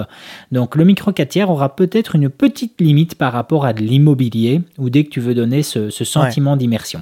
Ah bah ça, clairement. clairement. Ça, c'est quelque chose que Et, moi, et- aussi, on en, on en revient encore à l'histoire de la dynamique. Si vous filmez du, de l'immobilier, vous êtes à l'intérieur Ah, et en général, ah, vous allez ouais. avoir des fenêtres. Alors, par Ah. contre, attention, ça, c'est à double, à double tranchant parce que ça peut aussi être un atout quand le vis-à-vis est dégueulasse de pas le montrer dans la vidéo C'est vrai, c'est vrai aussi. et d'attendre que la personne s'en rende compte une fois sur place. C'est vrai. Voilà, ça, ça peut, ça, ça peut être choisi comme un choix, hein, euh, d'avoir des fenêtres toutes blanches euh, parce que vous voulez pas montrer qu'en fait euh, la vue dehors elle est pas fofolle. Ça peut être voulu. C'est vrai, c'est- totalement vrai ce que tu dis là. Cela dit, cela dit, des fenêtres cramées et des ciels cramés de manière générale, ça traduit une image très amateur. Je tiens à le préciser quand même. hein. Jamais au cinéma, enfin, sauf peut-être dans certains films d'auteur, mais jamais dans un blockbuster, par exemple, vous avez un ciel qui est, euh, qui est totalement cramé. Mais après, c'est pour ça que, euh, par exemple, pour de, l'immobilier de luxe, euh, quand tu vois, enfin, c'est ce qui va justifier en fait de nouveau la différence de prix entre justement une vidéo euh, pour de l'immobilier à 500 balles ou une, vidéo pour de l'immobilier à 3000 balles. C'est aussi ce qui va différencier en fait le prix. Le problème, c'est que à l'heure actuelle, et justement on revient par rapport à l'utilisation des smartphones, ben, bien souvent c'est plus de, de la vidéo à 500 balles qui va tourner dans de l'immobilier plutôt que de la vidéo à 3000 balles. Donc ça c'est un Hmm. peu, c'est un, c'est un autre débat, c'est un autre sujet. Mais clairement, euh, on voit beaucoup plus en tout cas de, de- de vidéos immobiliers qui à l'heure actuelle sont tournées avec des smartphones mis sur un stabilisateur type DJI euh, que quelque chose de vraiment très classe. Euh, bien que le, le, le Make Art Now, lui, vit de ça, enfin vit en partie de ça. hein. Je ne sais pas si tu avais déjà prêté attention, mais lui fait pas mal en tout cas de vidéos d'immobilier de luxe, mais donc des maisons à plus de 80, voire à plus de 100 millions de, Ouais, de ouais. dollars sur Los Angeles. C'est ça, voilà. Sa, sa position à Los Angeles l'aide un petit peu. on L'aide va un dire, petit peu. L'aide À un trouver des petit clients peu. pour ça. Ouais, il, il a fait dernièrement justement des plans avec le Ronin 4D. Il a, il a été filmé dans The One, euh, qui est une villa à l'heure actuelle sur Los Angeles, qui est une des dernières créations, qui est affichée à 263 millions de dollars. Donc c'était assez impressionnant. Euh, tu le vois euh, où il a fait des plans mais hyper smooth parce qu'il était, euh, il était avec le Ronin 4D et il était en même temps euh, sur euh, il, était en, il était en même temps sur un one wheel, donc clairement euh, c'était c'était assez plaisant à regarder, c'était assez ouf et il avait mis un, un Laowa, je crois que le 9 mm, euh, zéro distorsion, quelque chose comme ça dessus. Mm. Donc tu as un sentiment d'immersion et de grandeur surtout, c'était assez dingue à voir. J'ai bien euh, envie ouais. de tester, moi, mon... Je vais essayer mes eyes, là. Je récupère demain le Ronin 4D. J'essaierai de mettre soit mon 21, soit mon 15 mm. Mais le 15 mm risque peut-être d'être un peu trop lourd. Mais j'essaierai les deux, là, sur, euh, sur le Ronin 4D, voir ce que ça donne. Parce que c'est vrai que ça peut rendre des plans, franchement. Moi, j'adore les plans ultra grand angle comme ça, en mouvement. Je trouve ça vraiment chouette. Ben oui, écoute, c'est quelque chose que dès que je suis avec un gimbal, euh, ça, ne, ça ne me viendrait en tout cas jamais à l'esprit euh, pour un plan du gimbal euh, sur stabilisateur électronique et par rapport à l'utilisation que j'ai, ça ne me viendrait jamais à l'esprit de mettre en tout cas une longueur de focale supérieure à 24, à 24 mm. Ce- oui, je, je, je ne le ferai pas. Alors, Quoi. Alors, bah, figure-toi que. I did it. Euh, je l'ai fait dernièrement, euh, bah, toujours pour les Miss. Là, on devait tourner des plans, euh, des plans du coup des Miss au ralenti et tout pour euh, en 120 FPS. Et j'étais avec le 1835 à 35 mm et j'ai obtenu des plans franchement hyper stylés Ouais, très, à 120 très- images secondes. À 120 images par seconde, Ouais. euh, stabilisés, etc. Avec la, la stabilisation de capteur de la C70 par-dessus, tu vois, si jamais il y avait des petits Mhm. à-coups ou quoi pour les gommer. Et franchement, ça rendait bien, quoi. À 35 mm, en plus, tu, quand tu t'approchais, tu vois, quand t'arrivais sur un plan euh, qui coupait, on va dire, euh, de la tête jusqu'à jusqu'à la moitié de la poitrine, bah t'arrivais avec une belle profondeur de champ et tout, quand t'étais ouvert à 1.8. Non, franchement, euh, Ouais, le- surtout que ça fait quand même un la 50 faible mm plein de format. champ, hein. c'est ça. La faible profondeur de champ n'est pas euh, uniquement l'apanage des, des full frame en vrai. Tu peux vraiment faire une, une faible profondeur de champ sur des capteurs plus petits. Ouais, bah écoute, euh, quand, quand tu vois, hein, de, nouveau, c'est un peu le, le, Make Art Now qui, est- qui est- assez dingue. Il avait fait des plans sur une gimbal, je crois, avec le Sony 600 mm, mais de nouveau aussi à 120 images secondes. Euh, C'était assez euh, hypnotisant à voir. Et même pour le Ronin 4D, hein, je pense qu'il avait mis un, ancien objectif, un Olympus, un 135 mm dessus. Et de nouveau, c'était assez impressionnant à voir. Mais moi, par rapport à mon utilisation, dès que je suis sur des plans de, de, de, de stabilisateurs électroniques, ce sont généralement des, des plans d'ambiance, des plans, des plans d'endroit, donc clairement pour situer euh, où se trouve euh, l'événement en question, et d'où le fait que euh, plus de 24 mm, ben, j'utilise pas en fait. Ça, Et, et tu ça vois, je, mettrais un autre, un, un autre argument aussi dans la balance par rapport aux tailles de capteur. J'y pense parce que je vais certainement utiliser ça demain. Demain, tu vois, j'ai un petit tournage en ville avec le Ronin 4D et j'ai prévu de monter dessus le 24 mm Sony que j'avais déjà monté euh, pour, euh, pour mes précédentes démos. Et parce qu'il est tout petit, il est léger, c'est pratique à balancer, etc. Et il est, c'est sur un capteur full frame, mais tu peux cropper en Super 35 tout en restant en 4K dessus. Et je vais utiliser ça si jamais j'ai besoin d'un plan un peu plus resserré et que j'ai pas envie de changer de focale pour autant, tu vois, changer d'optique. Parce qu'en vrai, bah, le temps que je vais perdre, etc., à changer de ah, focale, à, remettre. Là, au moins, c'est un clic. Et boum, je passe de 24 mm à, du coup, si je suis pas 35, je passe à un équivalent à peu près de 35 mm, tu vois. Mhm. Donc beaucoup plus resserré, je peux me rapprocher beaucoup plus de mon sujet, etc. Et si jamais je veux vraiment aller plus près, bah là, là, je passerai sur une autre optique. J'ai reçu des petites optiques Tokina là, pour, pour capteur APS-C en monture Sony, donc euh, je verrai pareil si j'arrive à monter ça dessus en, en, mode, en mode Super 35. Mais ouais, moi tu vois, je, pense que ceux qui ont des appareils full frame ne méprisez pas non plus les plus petite taille de capteur parce que ça peut vraiment être un avantage si votre boîtier vous permet de cropper sans perdre en qualité de, vidéo. Alors ça exclut bien évidemment tous les, tous les boîtiers qui filment en RAW, hein, euh, parce que si vous êtes en RAW et que vous croppez, bah, vous allez perdre en résolution ou inversement, si vous perdez en résolution, vous allez cropper. Mais, euh, mais si jamais vous avez des boîtiers qui ont plus de 8 millions de pixels et qui du coup vous permettent normalement de cropper sans perdre en, en taille d'image, et eh ben clairement euh, essayez, essayez plutôt que de changer de focale etc. Essayez, ça peut vraiment vraiment être intéressant. Moi, j'utilisais, j'utilisais déjà ça sur mon 600D, tu vois. C'est-à-dire, sur le 600D, ils avaient une option comme ça qu'ils appelaient, je crois, le. C'est pas le Magic Zoom, parce que Magic Zoom, c'est Sony qui avait sorti ça sur leurs alpha. Mais c'est à peu près la même chose, en fait. Ça te faisait un crop de 1,6 sur ton capteur APS-C. Et ben, ça m'est arrivé d'utiliser ça pour euh, du docu, de la capta, et trucs comme ça. Mais clairement, c'est très, très pratique en tout cas d'utiliser ça. Et même par rapport au R5, moi c'est quelque chose que quand je l'ai en mm. prêt, ben, je, n'hésite pas à le faire en tout cas, à rebasculer justement sur ce, sur ce crop 1.6. Hein. Donc euh, bien, bien pratique, super pratique. Euh, mais je te cache pas que par rapport à ce sujet d'aujourd'hui, qui clairement, en tout cas, on n'est pas rentré dans la technique, de nouveau, je le rappelle, allez voir les deux vidéos de, déclic numérique, vraiment très très propre là-dessus, euh, très bien expliqué. Euh, et de nouveau, en plus, par rapport justement à des explications comme le cercle de confusion, etc., qui sont des notions techniques qui, moi, en tout cas, me dépassent, me dépassaient il y a encore, voilà, exactement, me dépassaient il y a encore, il y a, encore quelques mois. c'est un sujet, c'est un sujet très complexe. C'est un sujet très complexe. La, notion justement de taille de capteur, moi, j'ai envie de vous dire clairement, les amis, ne vous prenez pas trop la tête avec ça, dans le sens où euh, moi, je me suis jamais fixé de barrière ou de contrainte par rapport à cette taille de capteur. Euh, alors évidemment, ben, de temps en temps, on va rencontrer des barrières, comme je disais ici. Ben moi, euh, dès que tu veux faire des plans qui vont inclure vraiment un très grand angle, ou si tu veux faire du vlog ou tu veux justement te filmer face caméra et avoir du très grand angle, ben là, tu peux avoir quelques petites contraintes.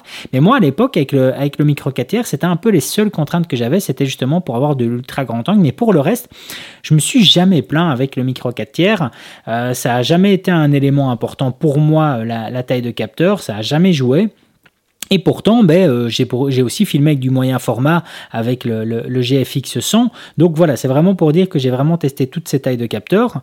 Et j'ai pas envie de me dire, euh, je me sens mieux avec du Super 35 comme de présent sur la C70, ou je me sens mieux avec du plein format comme sur mon Canon R6. Il n'y a pas vraiment de, de, taille sur lesquelles je vais mieux me sentir, euh, mieux me sentir qu'une autre. Donc vous prenez pas trop la tête avec ça. Je rajouterais peut-être un petit truc là, tu m'y as fait penser euh, en parlant des focales, mais euh, il faut bien imaginer un truc. Un objectif, je ne sais pas si vous avez l'habitude quand vous voulez acheter un objectif, où est-ce que vous regardez pour avoir des données de des données scientifiques en fait de la qualité de l'objectif. un site qui fait référence aujourd'hui, c'est le site DxOMark. Euh, sur lequel euh, vous pouvez, en plus c'est un site français, Cocorico, sur lequel vous pouvez euh, du coup voir des objectifs. La plupart des objectifs du marché, on va dire, ont été testés sur ce site. Et, et vous pouvez notamment afficher ce qu'ils appellent des field maps, donc c'est-à-dire voir en fait la, la dégradation, on va dire, de l'image par rapport, c'est assez compliqué à expliquer. Mais par rapport à son centre, en fait. Ouais, c'est ça, voilà, par rapport à son centre. Et du coup, vous verrez que sur les bords de l'image, c'est logique, à pleine ouverture, la qualité se dégrade sur les bords de l'image et pas au centre. Ça, c'est sur un capteur full frame. Quand vous êtes sur un Super 35, déjà, vous avez beaucoup moins les bords de l'image. Et quand vous êtes sur un capteur micro 4 tiers, vous n'avez que le cœur de la lentille. Donc, c'est-à-dire vraiment le cœur de l'image, là où même à pleine ouverture, c'est excellent. Donc c'est aussi un truc qu'il faut prendre en compte hein. quand vous filmez en Super, en Super 35 ou en micro 4 tiers ou quoi, vous êtes vraiment sur le cœur de l'optique euh, les trois quarts du temps. C'est totalement vrai et d'ailleurs c'est quelque chose que moi j'avais rappelé lorsque j'ai fait un test sur mon, mes anciens euh, objectifs Zeiss. Euh, j'avais fait une vidéo sur le 20 mm Genaflectogon et j'avais dit que clairement d'un point de vue qualité optique, je savais pas complètement m'exprimer dans le sens où euh, j'utilisais en tout cas celui-là sur mon Fujifilm X-T4 qui est un capteur APS-C et ainsi que sur la Pocket 4K qui est un capteur micro 4 tiers et en plus avec un speed booster. Donc clairement j'utilisais pas pleinement la focale, j'utilisais pas pleinement cet objectif de façon 100% euh, naturelle. Donc clairement, je ne savais pas m'exprimer sur la qualité optique, je ne savais pas être totalement euh, impartial dessus. Donc ce que tu rappelles là, c'est totalement vrai. Et comme tu dis, avec le micro 4 tiers, au final, on utilise le meilleur de l'optique. Hein. on utilise vraiment ce qui se trouve au milieu. Donc ce qui est censé être techniquement euh, le top du top. Euh, dans, dans, cette optique. Donc c'est un très bon c'est un très bon commentaire ce que tu rappelles là. Et moi je te cache pas bah, que, je, que je, commence un peu à sécher sur le sujet. Je vois pas ce que je pourrais en tout cas rajouter d'autres. Je sais pas si tu as d'autres idées. Tu as d'autres commentaires peut-être euh, qui, ben, ont été remontés? Écoute après ce sont souvent des commentaires qui, euh, qui reviennent sur les mêmes sujets qu'on a fait là. Je ne me vois pas revenir en tout cas sur du micro 4 tiers. le micro le, le, le, micro 4 tiers c'est pour les petits budgets bien souvent, ceux qui parlent de ça, c'est ceux qu'on a une petite. Euh, donc voilà. Donc tu vois, c'est le genre. C'est, c'est, c'est ah, bien je suis d'accord avec celui-là. Mais c'est pas totalement faux, hein, généralement. Euh, ceux, Les euh, gens ceux qui ont des choses à compenser. Voilà, ouais, e, e, exactement. Donc c'est pas, c'est pas totalement faux, en tout cas, de mentionner moi, ça. Moi, je dirais, je dirais peut-être. arrêtons, mais de toute façon on est tous les deux d'accord sur ça, arrêtons la guéguerre des capteurs, devoir prendre le capteur le plus grand, etc. Et il faut vraiment, si jamais vous êtes, euh, vous qui écoutez ce live, euh, ce, live ce, podcast, si jamais vous, vous êtes euh, soit en voie de vous équiper ou vous voulez changer votre équipement, il faut vraiment penser votre, votre setup en fait du début à la fin. C'est pas juste penser, penser capteur en fait, c'est comme de dire, je sais pas moi, je voudrais une voiture, je voudrais qu'elle ait des pneus de cette taille-là dis ouais d'accord mais bon il y a plus important peut-être dans la voiture tu vois c'est un tout en fait qui crée ta voiture. Et ou non c'est comme vous dites je voudrais une voiture je voudrais qu'elle soit rouge. Voilà. D'accord c'est très bien mais bon c'est quand même un peu large tu vois. Et euh, du coup il faut bien inclure en fonction de ce que vous avez besoin etc il faut inclure la taille du capteur il faut inclure les objectifs que vous avez déjà ou que vous comptez acheter quel prix ça coûte, etc. Et des fois, ce sera peut-être plus intéressant dans votre budget d'avoir un capteur plus petit, mais trois ou quatre objectifs au lieu d'un seul, parce que si jamais vous, achetez un capteur full frame pour y foutre un, un 2405 f4 dessus, bah excusez-moi, mais vous êtes en train de gâcher votre argent, quoi. Clairement. Il vaut mieux acheter un capteur un peu plus petit qui aura peut-être des meilleures performances ou quoi, et mettre une optique qui aura une bien meilleure ouverture, une ouverture, une optique à 1.4 par exemple, un 50 1.4 ou un 85 1.4, euh, ça peut être, ça peut être vachement chouette. Mais clairement, ce, que, tu, ben, ce, que, tu dis là, c'est totalement vrai. Et ça me fait penser que je l'ai rappelé dernièrement dans, dans, une formation que j'ai donnée euh, la semaine dernière, où j'expliquais justement que euh, à l'heure actuelle, on a quand même par exemple plein de propriétaires de, de Sony Alpha qui utilisent le mode Super 35 parce qu'ils vont manipuler des optiques euh, ciné Super 35. Et donc, c'est-à-dire qu'ils n'auront pas forcément le budget en achat comme en location sur des optiques ciné full frame dernière génération. Et donc, ils sont avec des optiques optique Super 35 et donc bascule sur du Super 35. Donc les gars des bourses, de l'argent du 4 euh, ou 5 000 balles en tout cas pour un boîtier comme une FX3, comme un A7S3 ou comme une FX6 par exemple. Mais par contre pour les optiques, oh là là, non non, on va pas, on n'a pas le budget, faut pas déconner, on n'a pas le budget pour des optiques plein format. on n'a plus de sous. on reste en tout cas sur du Super 35 parce que c'est un peu plus accessible. Et donc du coup, bah, les gars, euh, c'est bien beau, vous avez déboursé de l'argent pour du plein format, mais après pour le reste, bah, vous l'exploitez pas parce qu'au final, bah, vos optiques ciné par exemple, vous êtes sur de, vous êtes sur du Super 35. Donc et ça c'est quelque chose que je vois tout le temps. J'ai découvert ça j'ai découvert ça, moi, le. Alors déjà, ça va faire hurler certaines personnes, hein, mais euh, en 2014, j'étais en deuxième année d'école cinéma, c'est là que j'ai découvert qu'il y avait plusieurs tailles de capteurs de caméra. C'est vous dire la qualité de l'enseignement à l'écart. Hein. Euh, on pourra faire un épisode si tu veux sur les écoles de cinéma. J'ai des dossiers. Oh, c'est pareil en Belgique. Hein. ah bah oui, bah, j'imagine. Hein. Les, les mecs, les mecs qui veulent dépouiller des jeunes étudiants, il y en a partout.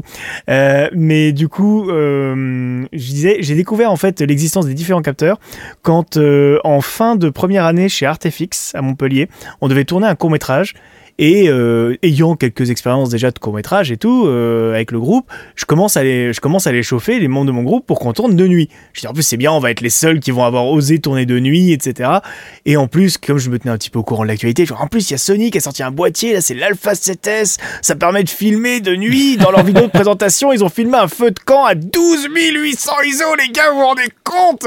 Bon, eux, ils en avaient rien à foutre. Mais voilà. Et, euh, et donc, on a tourné comme ça. On a été le louer. Euh, je sais plus comment il s'appelle ce loueur là qui est sur la place, euh, place de la Comédie à Montpellier. Et, euh, et je récupère le boîtier et le mec me dit Vous avez des objectifs qui vont avec? Je dis Oui, oui, pas de problème. J'avais mon Tamron 1750. Et je me suis dit, il n'y a, a aucun souci. J'ai pris la bague, la bague Canon, pour monter le Canon sur le Sony, boum boum, il n'y a aucune raison que ça ne marche pas.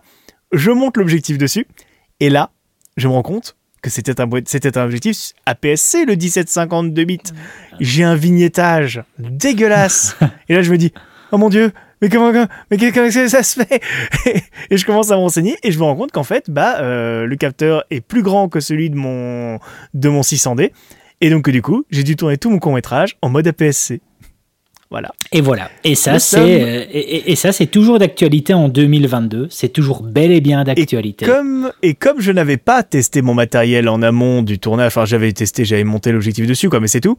Je m'étais pas rendu compte que mon objectif, euh, à cette occasion, en fait, euh, avait soit un bug ou je ne sais quoi. Bref, il était coincé à F8. On a tourné un court métrage de nuit à F8 et je comprenais pas. Je me dis putain, c'est bizarre. Pourquoi je suis obligé de monter autant en ISO pour, euh, pour avoir une image bien exposée et tout. Du coup, tu as bien aidé. le lendemain. Je m'en suis rendu compte que le lendemain. Du coup, par rapport à cette contrainte-là, tu avais choisi le bon boîtier, n'empêche. Hein, ah là, pour le coup, oui. Ah, je pouvais pas choisir mieux en 2014 qu'un Alpha 7S1 pour tourner euh, ah, de nuit. Là, euh, ah, les images sont super sharp. Hein. Bon, elles sont un peu bruitées, j'ai dû dénoiser, mais elles sont super sharp à F8. Hein. Ah, pas de problème. Hein. Ça, c'était facile pour placer en tout cas les acteurs. Ça va si je me mets là? Au tracasse, on a une très très bonne profondeur de champ. je peux imaginer en tout cas. Je m'en étais, rendu compte en fait euh, parce que vers la fin du tournage, j'ai voulu faire un plan avec mon 85 mm Samyang et genre là, je l'ai mis dessus, j'ai pris un coup en pleine gueule en mode Wow, mais pourquoi il y a autant de lumière et tout Alors que pourtant on est censé être à 2.8 Et eh ben non, en fait on était à F8 depuis le début. mais écoute, j'ai euh, été faire moi un plan avant-hier euh, juste à côté de chez moi, donc sur euh, sur il y a une gare, il y a, y a, un arrêt de gare et donc forcément ben, j'ai tout ce qui est lumière de, de, de, gare qui sont présentes avec tout ce qui est feu de signalisation, etc. J'étais avec le 50 mm f1 de Fujifilm et waouh quoi. Franchement, j'ai pris une grosse claque. C'est un peu un, un monstre du bokeh, même si on fait le rapport par rapport du plein format, ben, c'est l'équivalent en fait d'un 75 mm f1.5, mais quand même euh, j'ai pris j'ai pris une grosse claque et je me suis dit euh, ouais ça fait quand même plaisir en tout cas de temps en temps de faire des plans pareils. Là là la face caméra que j'en ai retiré, je l'ai même partagé en story euh, sur Insta parce que parce que je me suis bien éclaté avec avec ce plan là. J'ai j'ai du beau bokeh derrière moi et c'est vrai que même si c'est du, du marketing tout ça ça fait quand même plaisir à voir. Je sais pas si de temps en temps, si, si tu, je, à la base, je recherche pas vraiment du bokeh, mais quand il est là, j'ai quand même un petit sourire. Je sais pas si c'est pareil pour toi. Bah écoute, c'est exactement pour ça que je n'achèterai jamais, je pense, le 85 mm Zeiss pour ma pour terminer ma collection de d'optiques Zeiss euh, manuel. Je pense que je resterai sur mon Helios 40 parce que euh, il a un bokeh tournant qui est dingue et il a, euh, il a un bokeh qui est très très très contrasté et j'aime beaucoup les bokeh contrastés. Et, euh, et ouais ouais, c'est sûr que quand tu fais quand tu fais un joli plan à quasi pleine ouverture, euh, ouais, c'est toujours sympa. Et, tu l'as, tu l'as dit, hein, tu, tu l'as dit la, la, semaine dernière ou il y a deux semaines, tu l'as mentionné. Hein, ça, de nouveau, c'est aussi un truc qui justifie bien, en tout cas, ton petit, ta petite facture auprès du client. Tu l'as dit, hein, tu as fait quelques plans, quelques plans de Miss là, et t'en as fait avec avec des beaux bokehs. C'est pas ça que tu avais mm. mentionné et que ton client oui, a fait bah, c'est ça. Il y a, y a, ça, et puis bah après, il y a, y a, effectivement, on avait ramené un, un, petit moniteur Panasonic 17 pouces pour euh, pareil que le client ait un retour sans fil. Ça fait toujours le petit effet waouh, tu vois. C'est, ça fait le petit effet waouh. Moi, je avec l'iPhone, c'est pas possible. Panasonic, donc euh, voilà, c'est, c'est, toujours, c'est toujours les petits trucs euh, et qui sont très appréciés. Ça, on va dire que ça, ça nous sauve. C'est encore quelque chose qui n'est pas possible avec un iPhone.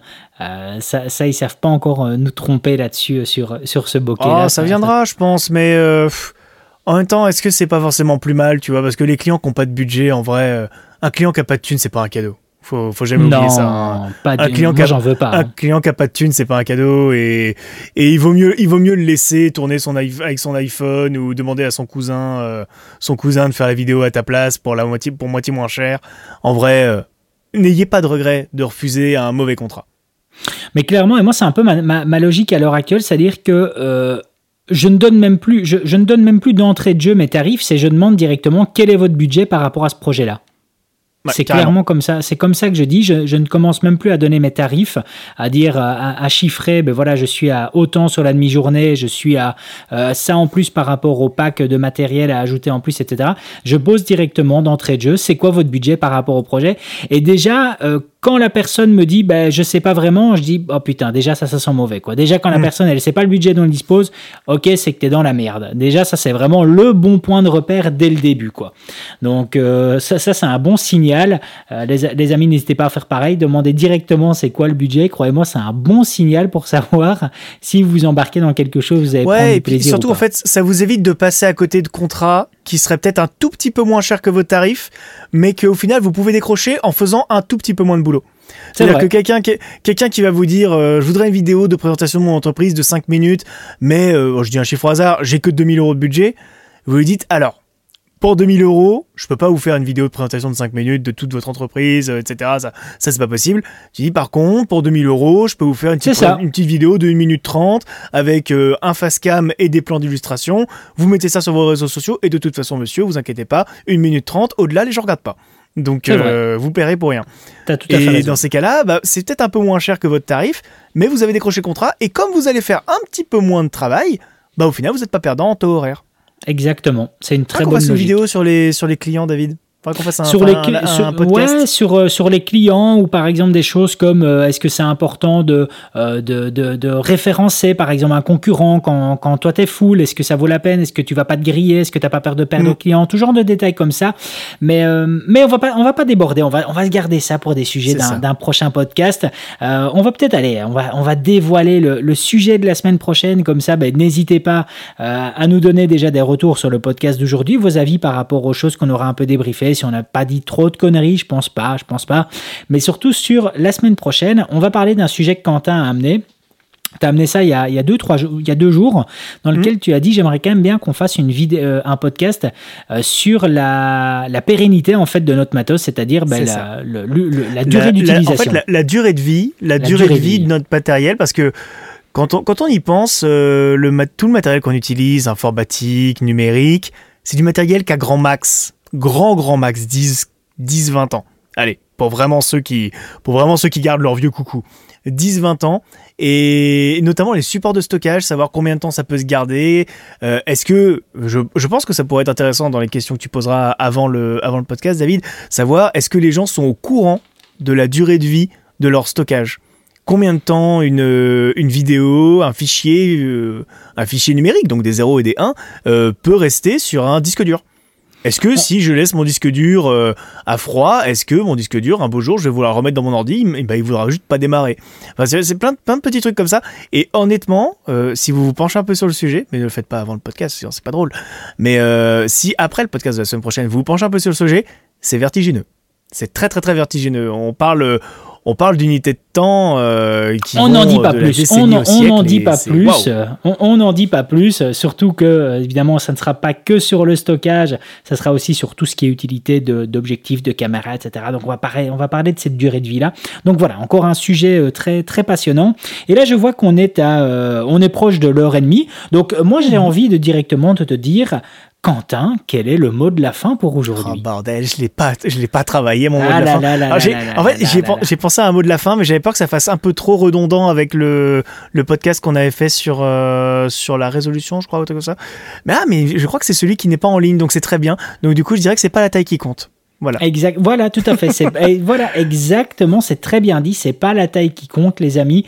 Ne vous prenez pas trop la tête par rapport à cette taille de capteur. Par contre, comme l'a dit Quentin et comme je l'ai aussi mentionné, projetez-vous par rapport à tout ce qui est euh, accessoirisation, par rapport à vos besoins aussi. Projetez-vous surtout par rapport à ça, de quoi vous avez besoin, euh, quel est votre budget, quel est l'impact que ça va avoir par rapport justement euh, le, le lieu dans lequel vous allez évoluer sur le domaine de la vidéo. Donc projetez-vous par rapport à tout ça, mais ne vous arrêtez pas forcément par rapport à cette taille je de capteur. peut-être un. J'ajouterais aussi un dernier petit truc. Euh, vous n'êtes pas obligé d'avoir la même caméra que le voisin.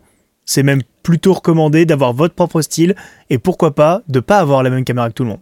C'est vrai. Ça peut aussi être un truc. Euh, ça, alors ça plaira pas à tout le monde, hein, comme, euh, mais il y a des gens qui font encore des images magnifiques avec des Blackmagic 4K, Blackmagic 2,7K, alors que c'est des caméras qui ont bientôt 10 ans, quoi. Et on peut encore faire des images magnifiques avec avec certes toutes les contraintes que ça, que impose, hein, mais euh, ne, ne vous bloquez pas sur tel youtubeur à utiliser telle caméra, il me faut la même.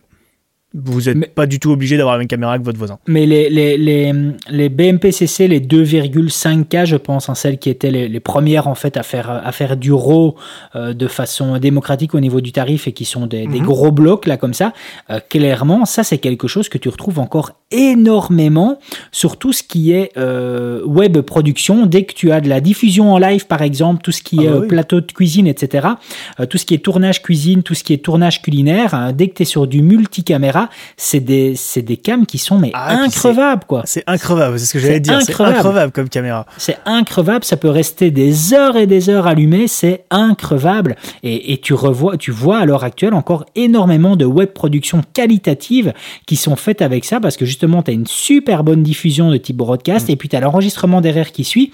Donc ouais, euh, clairement, euh, ça c'est vrai, c'est vrai, c'est techniquement increvable, ça va super bien. Autant Je le contrôle qualité est pas dingue chez Blackmagic, autant ça c'est increvable. Je, je, vous redirige euh, si jamais vous voulez aller euh, découvrir une belle chaîne YouTube là, à la fin de ce podcast, euh, la chaîne de Rob Ellis, E-L-I-S ou E-2-L-I-S, je sais plus. Euh, c'est un mec qui fait de la lumière. et il se filme avec une Blackmagic 2,5K de mémoire. Ouais, et ouais. il vous sort des images dignes du new Alexa. Juste ouais, parce qu'il maîtrise bien sa lumière. Ouais, ouais. j'ai vu sa dernière vidéo où, euh, où il s'était mis justement face à sa fenêtre et, euh, et faisait la, la, différence avec la même source de lumière, suivant les balances de blanc, ben, une impression de lever de soleil, une impression de coucher de soleil, une impression de, de lune. Et c'était en effet de nouveau avec sa, avec sa 2,5K. Donc oui, euh, très bonne réflexion. Mais comme a dit Quentin, c'est pas la taille qui compte. Les amis, on se retrouve la semaine prochaine pour un neuvième podcast. Et nous, voilà. on va par contre réfléchir au dixième sur l'idée, sur le sujet, peut-être sur l'invité. Ouais, on va, on va trouver. Allez les amis, on se dit à la semaine prochaine. Ciao, ciao